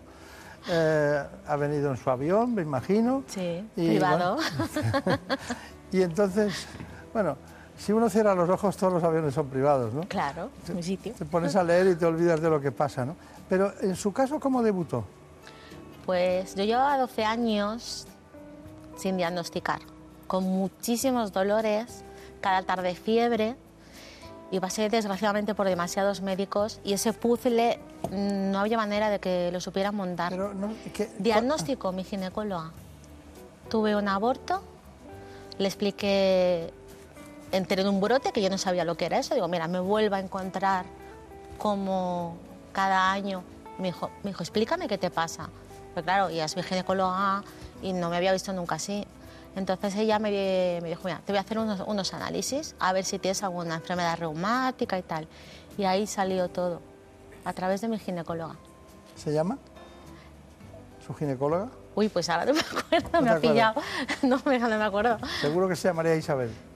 ¿Eh? No, no, se llama Sandra, pero el, el apellido no, no, ¿No? me acuerdo ahora, es que ya hace unos años. Hay eso. muchas mujeres ginecólogos en Baleares en Sí, este sí, momento. muchas. Sí, es verdad. Bueno, pues la felicito porque encontró el camino. Pero Sí, tardó verdad, 12 años. 12 Doctor Andreu. ¿cuánto tarda un paciente en ser diagnosticado en general de enfermedades autoinmunes con la precisión clínica que corresponde? ¿Cuánto se tarda? Ya, pues habitualmente tarda más de lo necesario, ¿no? Por ejemplo, en otra enfermedad autoinmune sistémica de las que sí que tenemos datos, que es la artritis reumatoide, tardan como media un año, un año en ser diagnosticados. Eh, yo creo que el principal problema vuelve a estar en el debut. Si alguien tiene una crisis epiléptica, eh, la persona va al médico, va a la urgencia. Si alguien empieza con dolor en las articulaciones eh, o cansancio extremo, como podría haber sido el caso de, María José, eh, pues uno va a la farmacia, le dan un antiinflamatorio no esteroideo, pues ah, puedes ir tirando mejoras parcialmente. Entonces, una información importante que la formación debía conocer es que cuando tienes dolor en las articulaciones y esto no se pasa en un par de semanas, tienes que ir al médico de atención primaria. Porque puede ser el debut de enfermedades tan serias como la artritis reumatoide o como el lupus o como el síndrome de Sjögren, de que- del que igual Claro. luego tenemos oportunidad. de Seguro hablar. que tendremos oportunidad. eh, a ti te duele el pecho y vas a urgencia, tú te encuentras un nódulo en la mama y vas al médico, a ti te duelen las articulaciones y pierdes un tiempo que puede ser precioso. Bueno, eh, es un tema mm, apasionante, pero yo siempre tengo la, impresión de que los pacientes entienden mejor lo que pueden tocar. Saben lo, que es un hígado, unos ojos, saben lo que es el corazón, los pulmones. Pero cuando hablamos de enfermedades autoinmunes, hasta que no te dicen lo que tienes, te pierdes. Y luego siempre parece como una cosa rara, ¿no? Una- muchas son raras, pero mm, realmente hay que hacer mucho esfuerzo. ¿Cómo, cómo, cómo funciona un servicio de enfermedades autoinmunes? Bueno, pues funciona un Porque hay poquito pocos co- en España, como ¿eh? una, como no, no, hay, hay muchos. De hecho, ¿Cuántos? todo servicio de reumatología está capacitado por su formación para llevar este tipo de enfermedades. En la guía formativa de los residentes de reumatología se contempla específicamente esas enfermedades. Estas enfermedades requieren un director de orquesta, porque tienes que echar mano del neumólogo, del nefrólogo, del dermatólogo, etcétera. Y ese director de orquesta, pues eh, eh, por, por formación y por cómo está estructurado el sistema es el sanitario organismo. español, no, la orquesta es el sistema sanitario que atiende a nuestros pacientes que un día están mal del pulmón y otro día tienen un problema en los ojos, tienes que hablar con el oftalmólogo. eh, pero lo que es coordinar todo esto, el tratamiento sistémico que requieren los pacientes, poner de acuerdo a los distintos especialistas, eso requiere el director de orquesta, que es el reumatólogo. Lo que has comentado de que hay pocas unidades, no, probablemente te refieres a lo que se denominan unidades de enfermedades autoinmunes sistémicas, que es realmente poner el nombre a algo que funcionalmente nuestros pacientes necesitan y nuestros pacientes tienen que tener, tienen el derecho de tener, que es un director de orquesta que sepa cómo manejar el hospital para que los pacientes tengan la mejor atención sanitaria. Claro. Por definición, el servicio de reumatología tiene que hacer esta función. Y si no la hace, es un mal servicio de reumatología. He visto que usted tenía una- un interés especial eh, en sus trabajos, tal, por la artritis psoriásica, por la artritis reumatoides, por la esp- espondilitis anquilopoyética.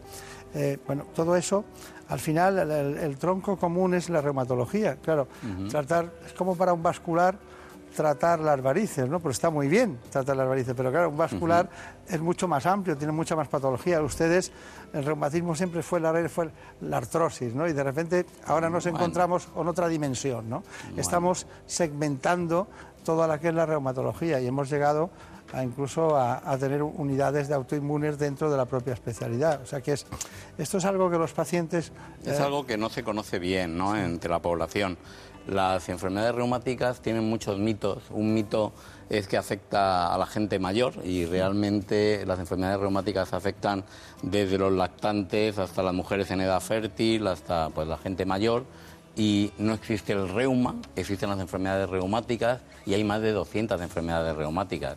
En ese sentido, la verdad es que nuestra actividad es una actividad apasionante porque tenemos la posibilidad de manejar enfermedades como el lupus, como la artritis reumatoide, como la osteoporosis o como la gota, lo cual hace que ser reumatólogo sea realmente muy divertido. Sí, sí, sí.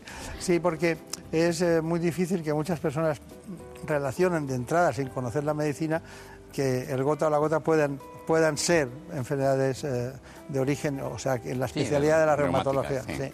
Pero bueno, pero tiene mucho interés el que ustedes no se desprendan del principal, porque es fundamental, ¿no? Contener la especialidad en su, en su ámbito, ¿no? También le pregunto esto porque es usted presidente de la Sociedad Española de Reumatología y esto es uno de sus trabajos más importantes, el, el darle contenido a cada una de las áreas, la osteoporosis, todo el mundo la diagnostica normalmente un ginecólogo, pero eh, la pueden tratar los internistas, los médicos de atención primaria, pero lo suyo, San Sustituto, es que el reumatólogo la vea, ¿no? La vea y la diagnostique.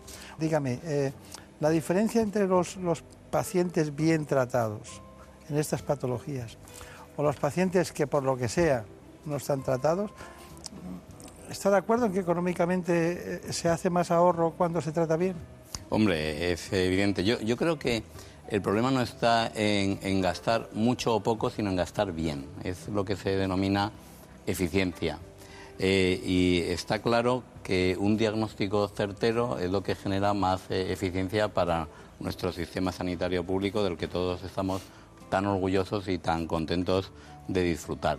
Es verdad que en ocasiones un diagnóstico certezo- certero lo que conlleva es la indicación de un fármaco pues de un precio eh, quizás más elevado que, que otros. Pero en conjunto yo creo que la afirmación de un, un, un diagnóstico certero aumenta la eficiencia de- del gasto en fármacos del sistema sanitario, yo creo que eso nadie lo puede dudar. claro. Pero lo más importante, por supuesto, es la calidad de vida de los pacientes. Eh, el fin último del sistema sanitario, de los médicos, de las enfermeras, de, de- de toda la organización, es que nuestros pacientes tengan calidad de vida. Es que vivan muchos años y vivan bien. Bueno, eh, hay una cosa. Está- cuando estamos hablando del lupus, hay algún momento en que me viene a la cabeza la fatiga crónica, la fibromialgia, me viene y luego se me va, ¿no? Porque luego veo que es más concreta, que hay patologías que son más objetivables, ¿no? Pero me ha venido a la cabeza. ¿Es posible que me pase eso? ¿Es, es- tiene una cierta... Bueno, sí, es, es- es muy posible porque eh, no es infrecuente que, que una paciente con síndrome de Sjögren o con lupus eritematoso sistémico además tenga una fibromialgia asociada.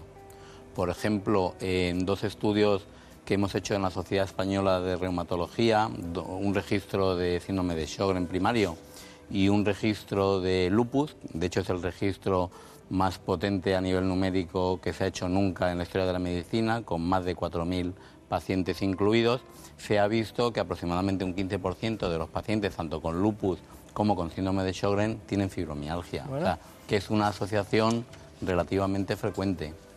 Y luego tenemos el tema de, sin tener fibromialgia, tener cansancio incapacitante. Eh, Es uno de los síntomas más devastadores para la calidad de vida de nuestros pacientes y es muy frustrante para nosotros porque podemos tener perfectamente controlada la actividad de la enfermedad, pero la paciente sigue con ese cansancio incapacitante, como decía María José, que a, a mediodía se te han acabado las pilas. Y en ese sentido, yo creo que hay que hacer un esfuerzo de investigación para desarrollar fármacos que impacten sobre esa característica de, de estas enfermedades. Sí, Si me ven sufrir es porque quiero meter en el mismo tiempo el máximo número de conceptos y, de, y de cuestiones. Vamos con algo que hemos preparado que es concretamente el lupus. Cada vez se diagnostican más casos de lupus en nuestro país y de forma más precoz.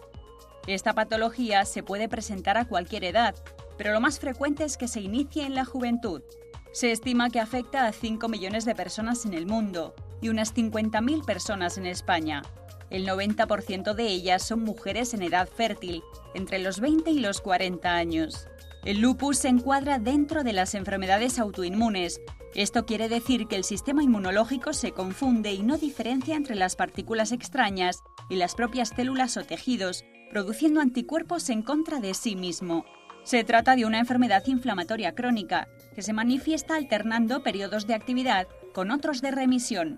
El lupus eritematoso es además una enfermedad sistémica ya que puede afectar a muchos órganos, piel, articulaciones, riñones, corazón, pulmones, pero la mitad de los pacientes tienen afectación casi exclusiva de la piel y las articulaciones. Cada persona tiene un patrón diferente de la enfermedad, lo que en ocasiones dificulta el diagnóstico. Bueno, la verdad es que después de conocer el lupus dentro de este conjunto de patologías que son las enfermedades autoinmunes, a nosotros nos, quería, nos gustaría, sí, profundizar en eh, los nuevos tratamientos biológicos. Lo ha preparado Javier Saz. El lupus es una de las enfermedades autoinmunes más difíciles de diagnosticar, ya que afecta a órganos tan diferentes como la piel, los pulmones, el corazón o el riñón. El diagnóstico se realiza mediante un análisis de sangre para detectar si existen anticuerpos antinucleares y anticuerpos anti-ADN. El tratamiento inicial es a base de corticoides en altas dosis y tratamientos autoinmunes, pero la gran alternativa es la terapia biológica. Los medicamentos biológicos se crean a partir de proteínas humanas o células vivas y su objetivo es estimular y reconducir el sistema autoinmune para que deje de producir anticuerpos de forma descontrolada. Un biosimilar se produce de esa manera, se produce por técnicas de biotecnología. Se coge, dependiendo de qué biosimilar estamos hablando, la proteína que queremos producir, se coge la célula que queremos que produzca esa proteína, se le hace producir la proteína, se purifica, bueno, se extrae, se purifica y se obtiene el biosimilar producido por biotecnología. Así pues, un biosimilar es a un biológico lo que un medicamento genérico a otro de marca y tienen las mismas ventajas e inconvenientes. En el caso del lupus, sus efectos secundarios, aunque son diferentes en cada paciente, se asemejan bastante a una gripe común. Fiebre, dolor de cabeza, escalofríos, pérdida de apetito.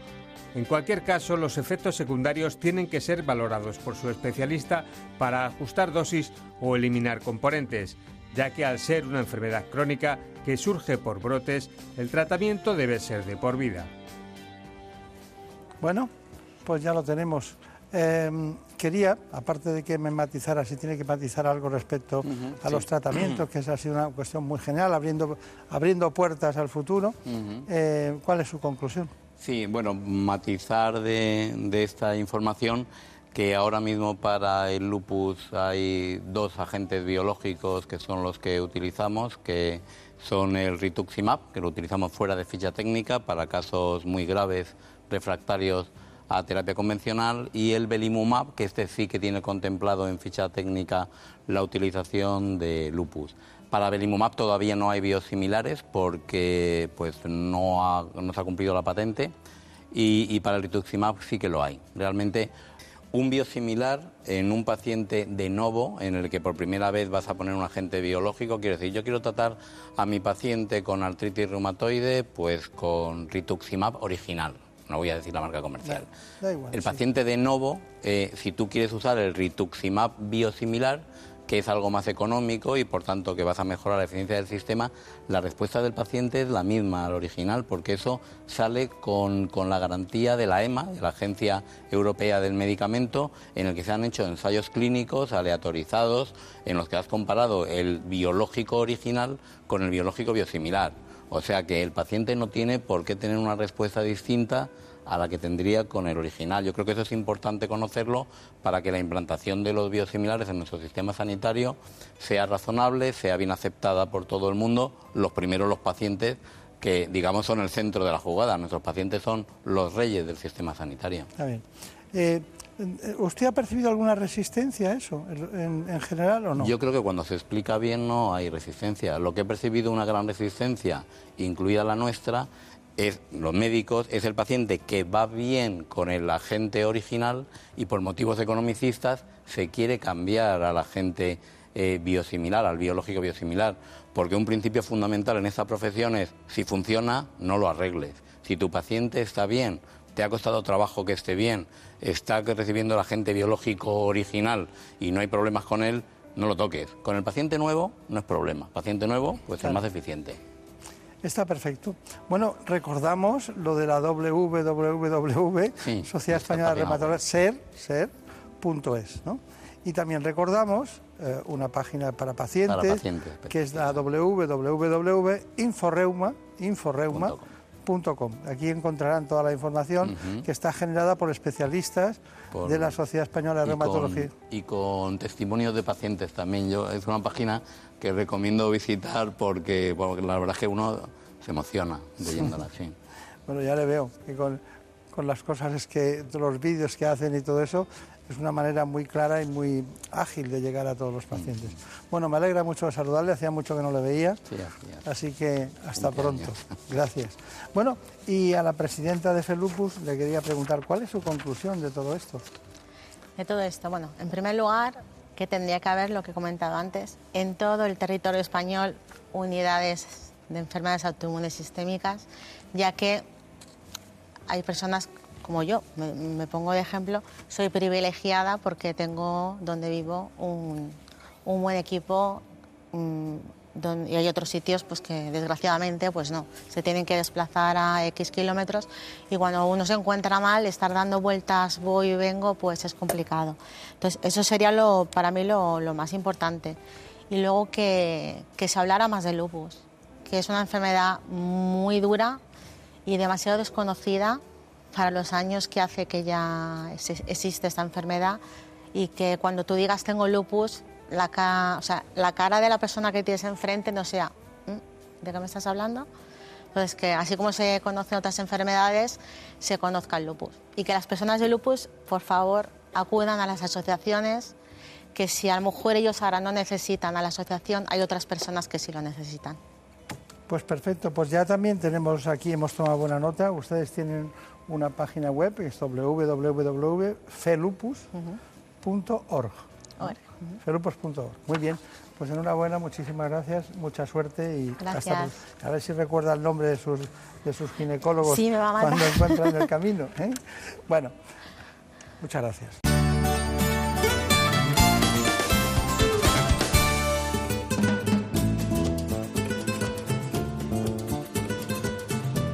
Ha llegado el momento de conocer lo que publican nuestros compañeros de La Razón en ese suplemento de A tu Salud.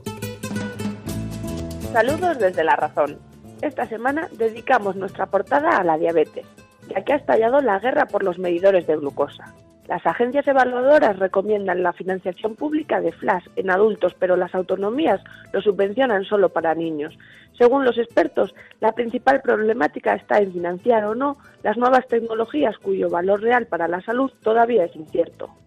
Entrevistamos a Elena Barraquer, oftalmóloga y presidenta de la Fundación Elena Barraquer, quien nos confirma que las lentes multifocales permiten corregir todos los defectos de la vista y con motivo del Día Internacional de la Audición explicamos que la falta de audición eleva el riesgo de deterioro cognitivo. Así lo confirma un estudio que asocia un deterioro cognitivo acelerado en personas de la tercera edad con pérdida auditiva. Según este trabajo, que recoge datos de 25 años, el uso de audífonos atenúa esta disminución. En la sección de alimentación reproducimos una mesa redonda celebrada en La Razón sobre la obesidad infantil ya que el 40% de los niños españoles tienen problemas de peso, lo que desencadena en patologías propias de adultos. La clave para acabar con esta epidemia es optar por proporciones adecuadas e incluir más fruta y verduras en el menú diario. En nuestra contra entrevistamos a Alicia Iglesias, organizadora profesional y coach de organización, quien nos confiesa que planificar es fundamental para vivir más tranquilo, ya que no solo combate el estrés y el caos, sino que resulta saludable, porque prever las comidas también es necesario y ayuda a mantener una dieta más sana. Estos son solo algunos de los contenidos.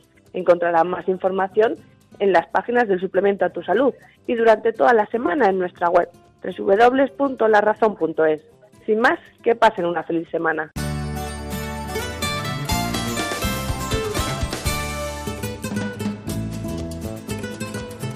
Ha llegado el momento más ilustrado en el ámbito del conocimiento de la sanidad y la salud pública en España. Viene de la mano del Global, Gaceta Médica. Si quieren ustedes estar bien de salud y además saber lo que pasa en el ámbito sanitario, tiene la palabra, se la damos en este instante, Santiago de Quiroga. Comenzamos con el repaso de la actualidad sanitaria. Hay de todo como en botica. El Global nos cuenta que el Congreso de los Diputados insta a Sanidad a financiar los dispositivos de medición de glucosa. Y es que ha habido una proposición no de ley resultado de una transaccional pactada entre PSOE y Grupo Mixto y que se encuentra en principio con la oposición de Partido Popular y Ciudadanos. Pero parece ser que esa PNL incluye que la financiación provenga una dotación específica del Gobierno. Seguimos con el Parlamento, en este caso el Senado. El PSOE llevará, nos cuenta el Global, al Senado el día 14 su plan estratégico para impulsar los genéricos. Y nos cuenta también el Global que el Instituto Roche entrega sus recomendaciones a la ponencia de genómica del mismo Senado. Recordemos que es una ponencia que ha contado además con eh, multitud de expertos y de especialistas y en esta ocasión por parte del Instituto Roche lo que traen es el aval de 10 sociedades científicas en relación a la, bueno, las prioridades que debe tener presente la medicina de precisión para ser correctamente y ampliamente adoptada en España. Seguimos con el global. Nos cuenta que CESIDA, la Confederación Estatal de Enfermos de SIDA, pide que no se retrase el pacto por la no discriminación. Hay algunos asuntos que al su presidente Ramón Espacio le parece especialmente relevante, como es que la sociedad nos cuenta debe saber que las personas con el VIH que toman su tratamiento no transmiten el VIH a otras personas, incluso si no se usa preservativo en sus relaciones sexuales. Es bueno acabar con cualquier cosa que discrimine, sin duda. Seguimos con el global, que nos cuenta que Biogen aclara el futuro de los pacientes con atrofia muscular espinal, con Spinraza, el producto especial para muy poquitos pacientes, pero que se pueden beneficiar ahora de su uso. Y Gaceta Médica nos cuenta que la Federación de Asociaciones Científico-Médicas de España acude a los partidos políticos en busca de una enmienda en protección de datos. Y es que las sociedades científicas reclaman que la ley orgánica garantice la investigación biomédica. Nos dice su presidente Fernando Carballo que la ley de investigación está bien desarrollada, pero prefiere que no haya interpretaciones. Y el presidente de la Sociedad Española de Hematología nos dice que si se exige un consentimiento específico por cada estudio, la investigación en España se bloqueará. Seguimos con Gaceta América. Nos cuenta que el Congreso allana el camino al Gobierno para respaldar legalmente al donante vivo. Y es que la persona sana que cede un tejido, un riñón o lo que fuera, evidentemente necesita todo el apoyo para que esa donación no le cause problemas de tipo, por ejemplo, laboral, lo cual será un asunto muy importante para todas estas personas generosas que donan eh, sus eh, órganos muchas veces, parte de sus órganos, y que luego tienen que seguir con su vida. Y terminamos pues con un dato, aprovechando el Día Mundial de las Enfermedades Raras, hemos hablado mucho de ello, pero que se den cuenta todos ustedes que el 20% de los pacientes, nos cuenta Gaceta Médica, tarda hasta 20 años en ser diagnosticado y que las enfermedades raras, que no son tan raras, afectan a 3 millones de personas en España para que reflexionen. Y eso ha sido todo. Sean felices. Buen fin de semana. En buenas manos. El programa de salud de Onda Cero. Dirige y presenta el doctor Bartolomé Beltrán. Martillo pilón pegando en pared de hierro. ¿Sabían ustedes que a las personas mayores les encanta bailar? El que avisa no es traidor, le dijo la araña a la mosca. Nos adentramos en un mundo apasionante porque vamos viviendo muchos años. Ya te advertí. La medicina antienvejecimiento y cómo actuar en la longevidad. Reclamamos la presencia del catedrático de la Universidad de Granada y presidente del Comité Científico de la SEMAL, es decir, la Sociedad Española de Medicina Antienvejecimiento y Longevidad, el doctor Manuel Castillo. Fuiste tú quien se cruzó en mi camino.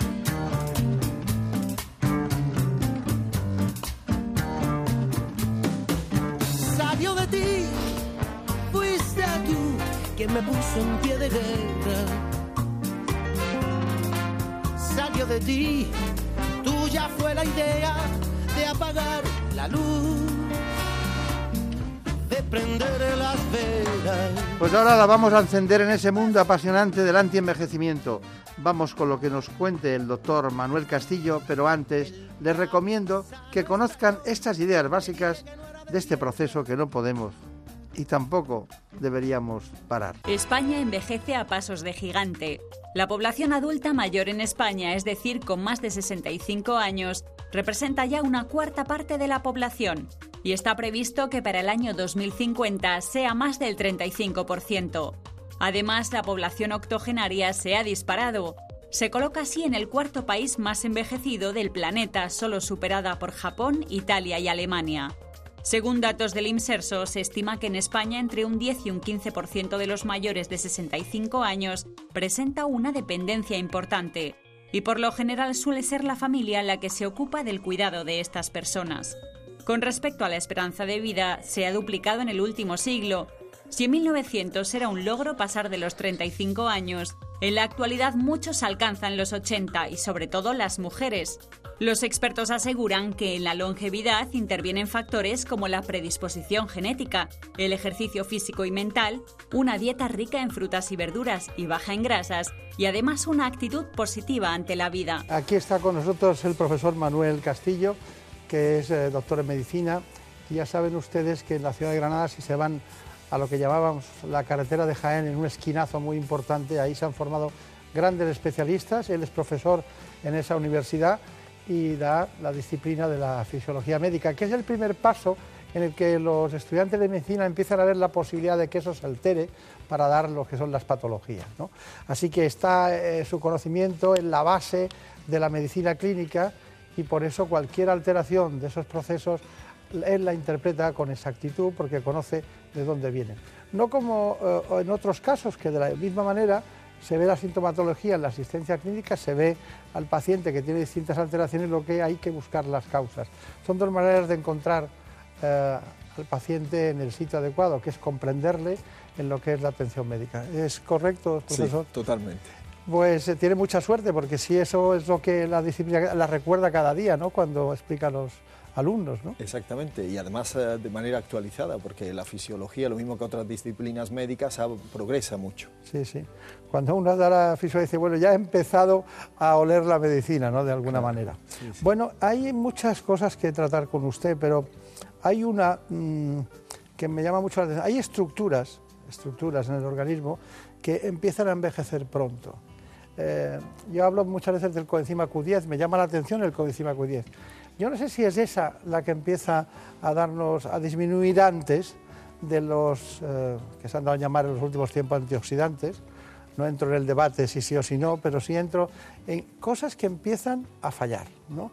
Y, que empiezan muy... La gente no sabe que empezamos a envejecer a lo mejor a los 30 años. ¿no? Sí, e incluso podríamos decir que antes. Eh, podemos decir que estamos ganando capacidad funcional mientras estamos creciendo y una vez que hemos acabado de crecer ya no nos quedamos ahí en una meseta eh, durante años. Ya empieza un declive funcional eh, lento que varía de unas personas a otras y que varía de unas estructuras a otras y que ese declive, esa pérdida de capacidad funcional es el envejecimiento. Y hay estructuras que envejecen más, más rápido, pues uno puede perder pelo o puede perder audición, y hay otras que envejecen más eh, lento, pero en general todas. Eh, si nosotros pudiéramos ver lo mismo, lo mismo que vemos eh, la piel, eh, pudiéramos ver el corazón o el cerebro o el pulmón, veríamos cómo esos órganos se están afectando, tanto en su aspecto como en su funcionamiento, mm, igual que la piel o la composición corporal. La gente a veces se ríe de nosotros, a mí me gusta reírnos de nosotros también, en el sentido del humor, ¿no? porque viene muy bien, pero se ríe de nosotros porque hay expertos en trasplante de cabello, en alopecia, que son calvos. Y y claro, yo le he traído aquí hoy para que me diga qué tengo que hacer para no envejecer. Y claro, mm, y esto no, lo paramos ni usted ni yo, me da la impresión, pero sí que podemos hacer muchas cosas. muchas. Entonces, ¿cómo protegemos al organismo al inicio, al inicio, en esa primera fase, para que las estructuras funcionales, lo que funciona, eh, no le afecten los tóxicos o las alteraciones de distinto tipo? Sí, pues en primer lugar, lo he explicado perfectamente, es protegernos de todo aquello que nos resulta tóxico y cada tejido o cada órgano eh, tiene un tóxico mm, que le afecta especialmente. Voy a poner algunos muy sencillos, pues por ejemplo el tabaco o la contaminación afectan el pulmón, eh, mm, un exceso de alcohol o, fármacos o drogas y tal, pues afectan el hígado. El estrés y la falta de actividad, es decir, el estar sin prácticamente mm, sin pensar, sin hacer nada, tanto el exceso como el defecto de actividad afectan el sistema nervioso central. Y ustedes mencionaban al principio el efecto del ejercicio. El ejercicio es muy bueno porque cuando nosotros hacemos ejercicio y ya y supone un esfuerzo, estamos haciendo trabajar eh, todas las, prácticamente todas las estructuras orgánicas, no solamente los músculos, eh, sino también el cerebro, porque tiene que mover esos músculos y tenemos que estar concentrados en lo que hacemos, el corazón, que tiene que bombear la sangre, los pulmones, el hígado, que tiene que suministrar nutrientes. Por eso el ejercicio es tan bueno como terapia antienvejecimiento, porque activa todo. Y aquí se, cumple un, paradigma y es que todo órgano que no se usa se atrofia y parte de esa atrofia es también el envejecimiento. Por eso es bueno mantenernos activos física y mentalmente y todo órgano mm, del que se abusa se desgasta. Mm. Por eso lo importante es usar sin abusar. Claro. Eh, la, atrofia es, arruga, vejez. Eh, tengo una anotación hecha eh, sobre que cada todos tenemos una genética, ¿no?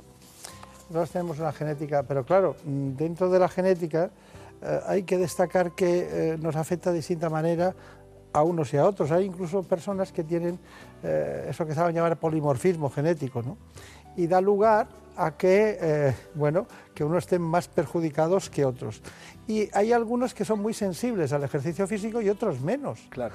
Eh, es curioso. ¿Cómo me explica eso? Pues eh, es, una, es un tema de, muy reciente eh, interés por parte de la comunidad científica. Fíjense, nosotros tenemos, en realidad no tenemos una edad.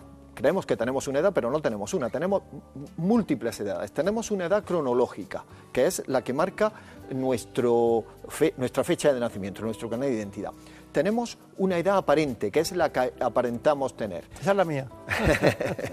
y tenemos una edad biológica, que es eh, la edad que realmente tenemos, que puede ser mayor o menor, y fíjese que la edad que aparentamos se corresponde mejor con la que realmente tenemos, con la edad biológica, que con la edad cronológica. Si uno aparenta tener menos edad que la que marca su fecha de nacimiento, es que realmente la tiene. Bien, y respondiendo a su pregunta, y hay un otro tipo de edad que es lo que se llama la edad epigenética.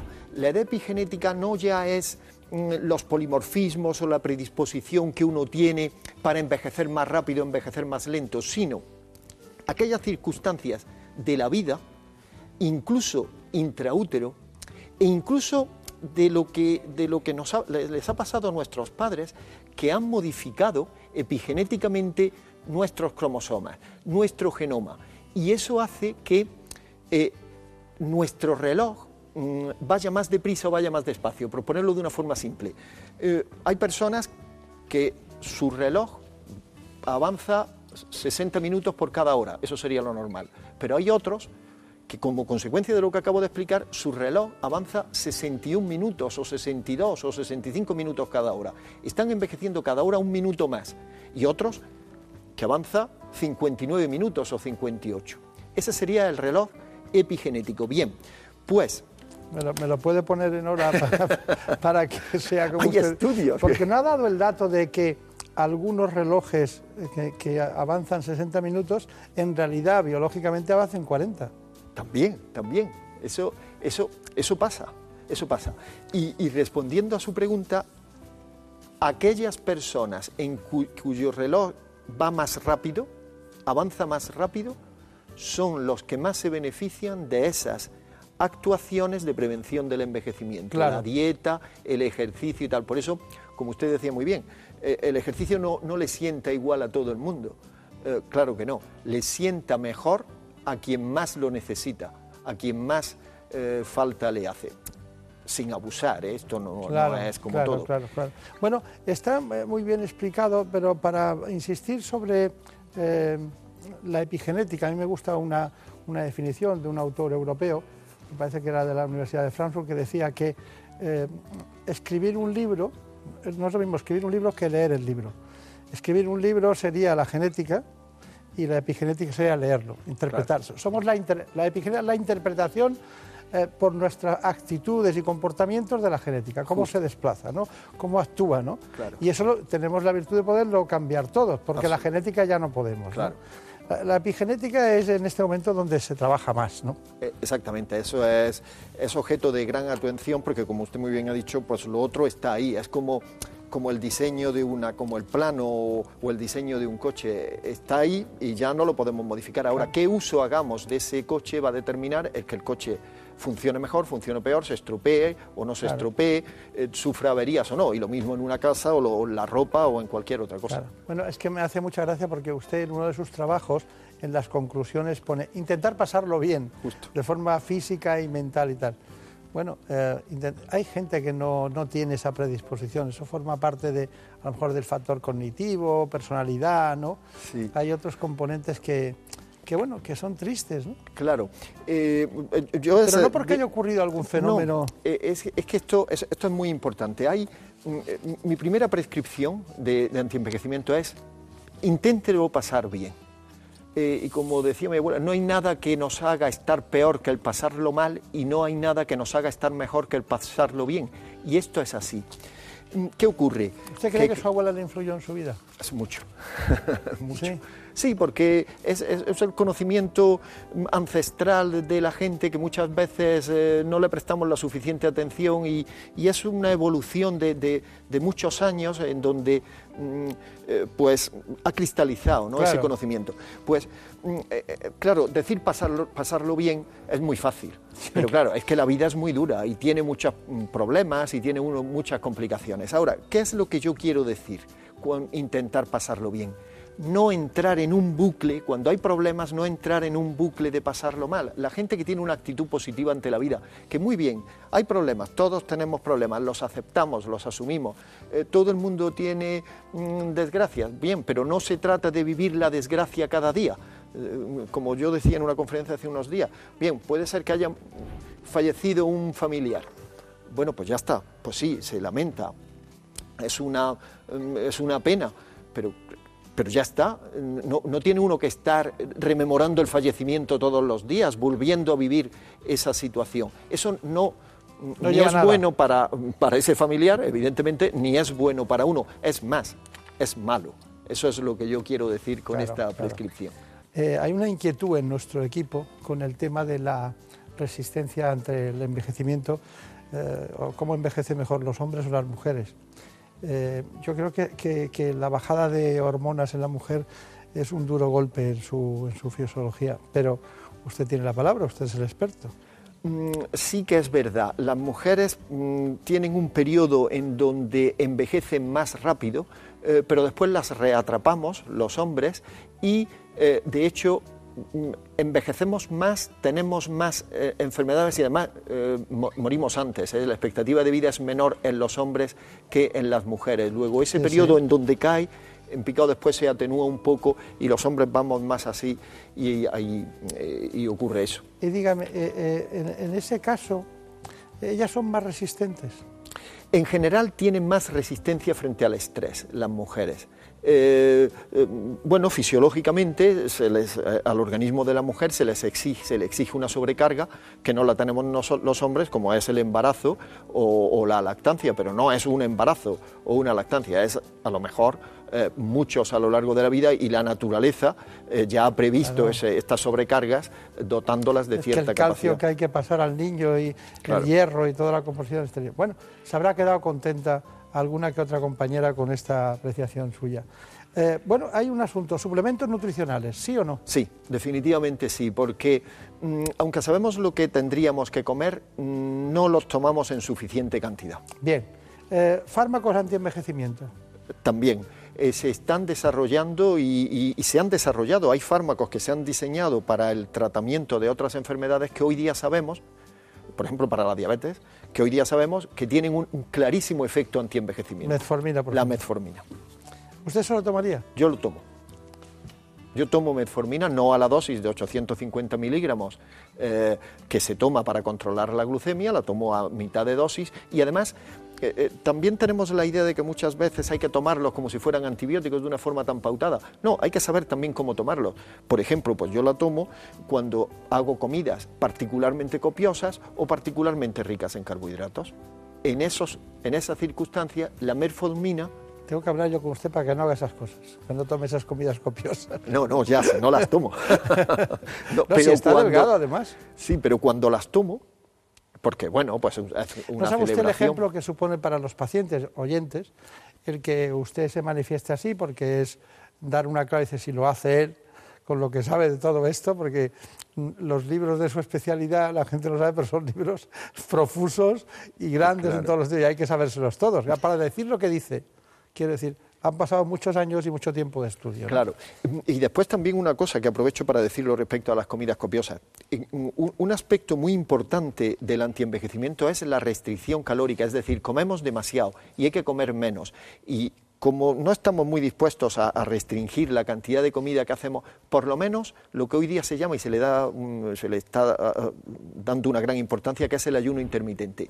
Si un día uno hace una comida copiosa, pues que no cene que no pasa nada por no cenar. Bueno, hay que cenar muy poco, yo ceno muy poco. Yo creo que hay que, muy poco. antes de ir a la cama, a ver si es correcto o no, tienen que haber pasado seis horas sin comer nada, ¿no? Sí, Eso de las cenas en los países mediterráneos es horrible. Claro, incluso hay quien dice que después de las cinco de la tarde, mm, seis, ya no deberíamos de comer, para activar un proceso que se activa justamente por, por la metformina y otra sustancia, que es la, mm, tiene un nombre muy raro, pero mm, se entiende muy bien el concepto, que es la autofagia. El proceso de autofagia, que es un proceso, un mecanismo que al que lo describió, le dieron el premio Nobel, es un claro proceso anti-envejecimiento que activa el ejercicio, que activa el ayuno o la restricción calórica y que activa la metformina o lo análogo de la Por lo más dulce de autofagia, como que nos alimentamos de nuestras propias estructuras orgánicas. ¿no? Exactamente, que protegemos y reutilizamos lo que tenemos. A mí me gusta esto explicarlo de una forma muy simple, porque yo soy, pretendo ser simple en mis explicaciones.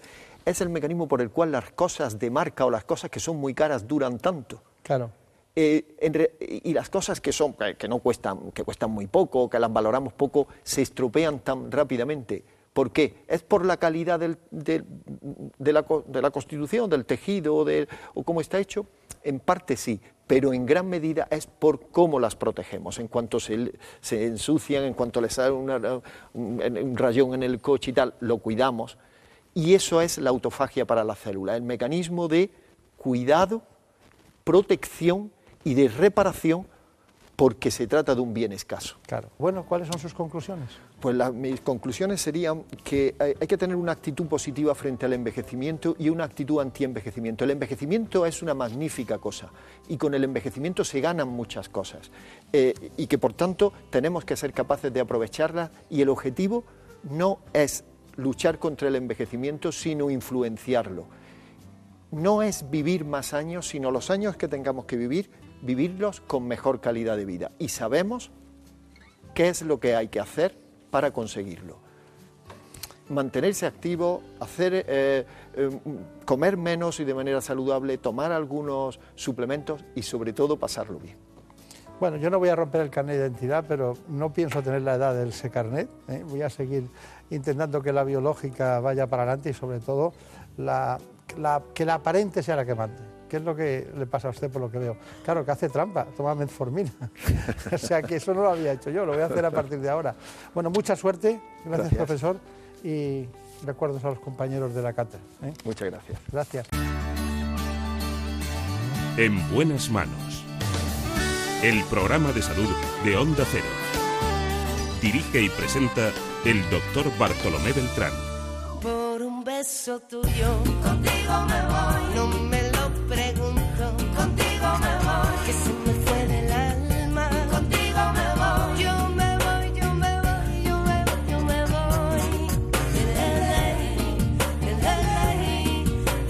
Se acaba de posar una mariposa en un jersey. Lo lleva Marta López Llorente.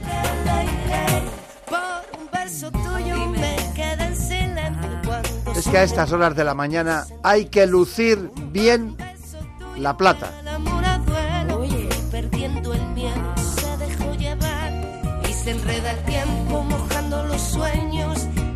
Fantástica la producción de este espacio, como siempre. Beso tuyo ya no tengo dueño acércate un poco muéveme a besar por un beso tuyo Y ha vuelto el gran Daniel Solís. por un beso tuyo Les dejamos, volveremos como siempre, seguiremos hablando de salud. por un beso tuyo Son las 6, las 5 en Canarias. Noticias en Onda Cero.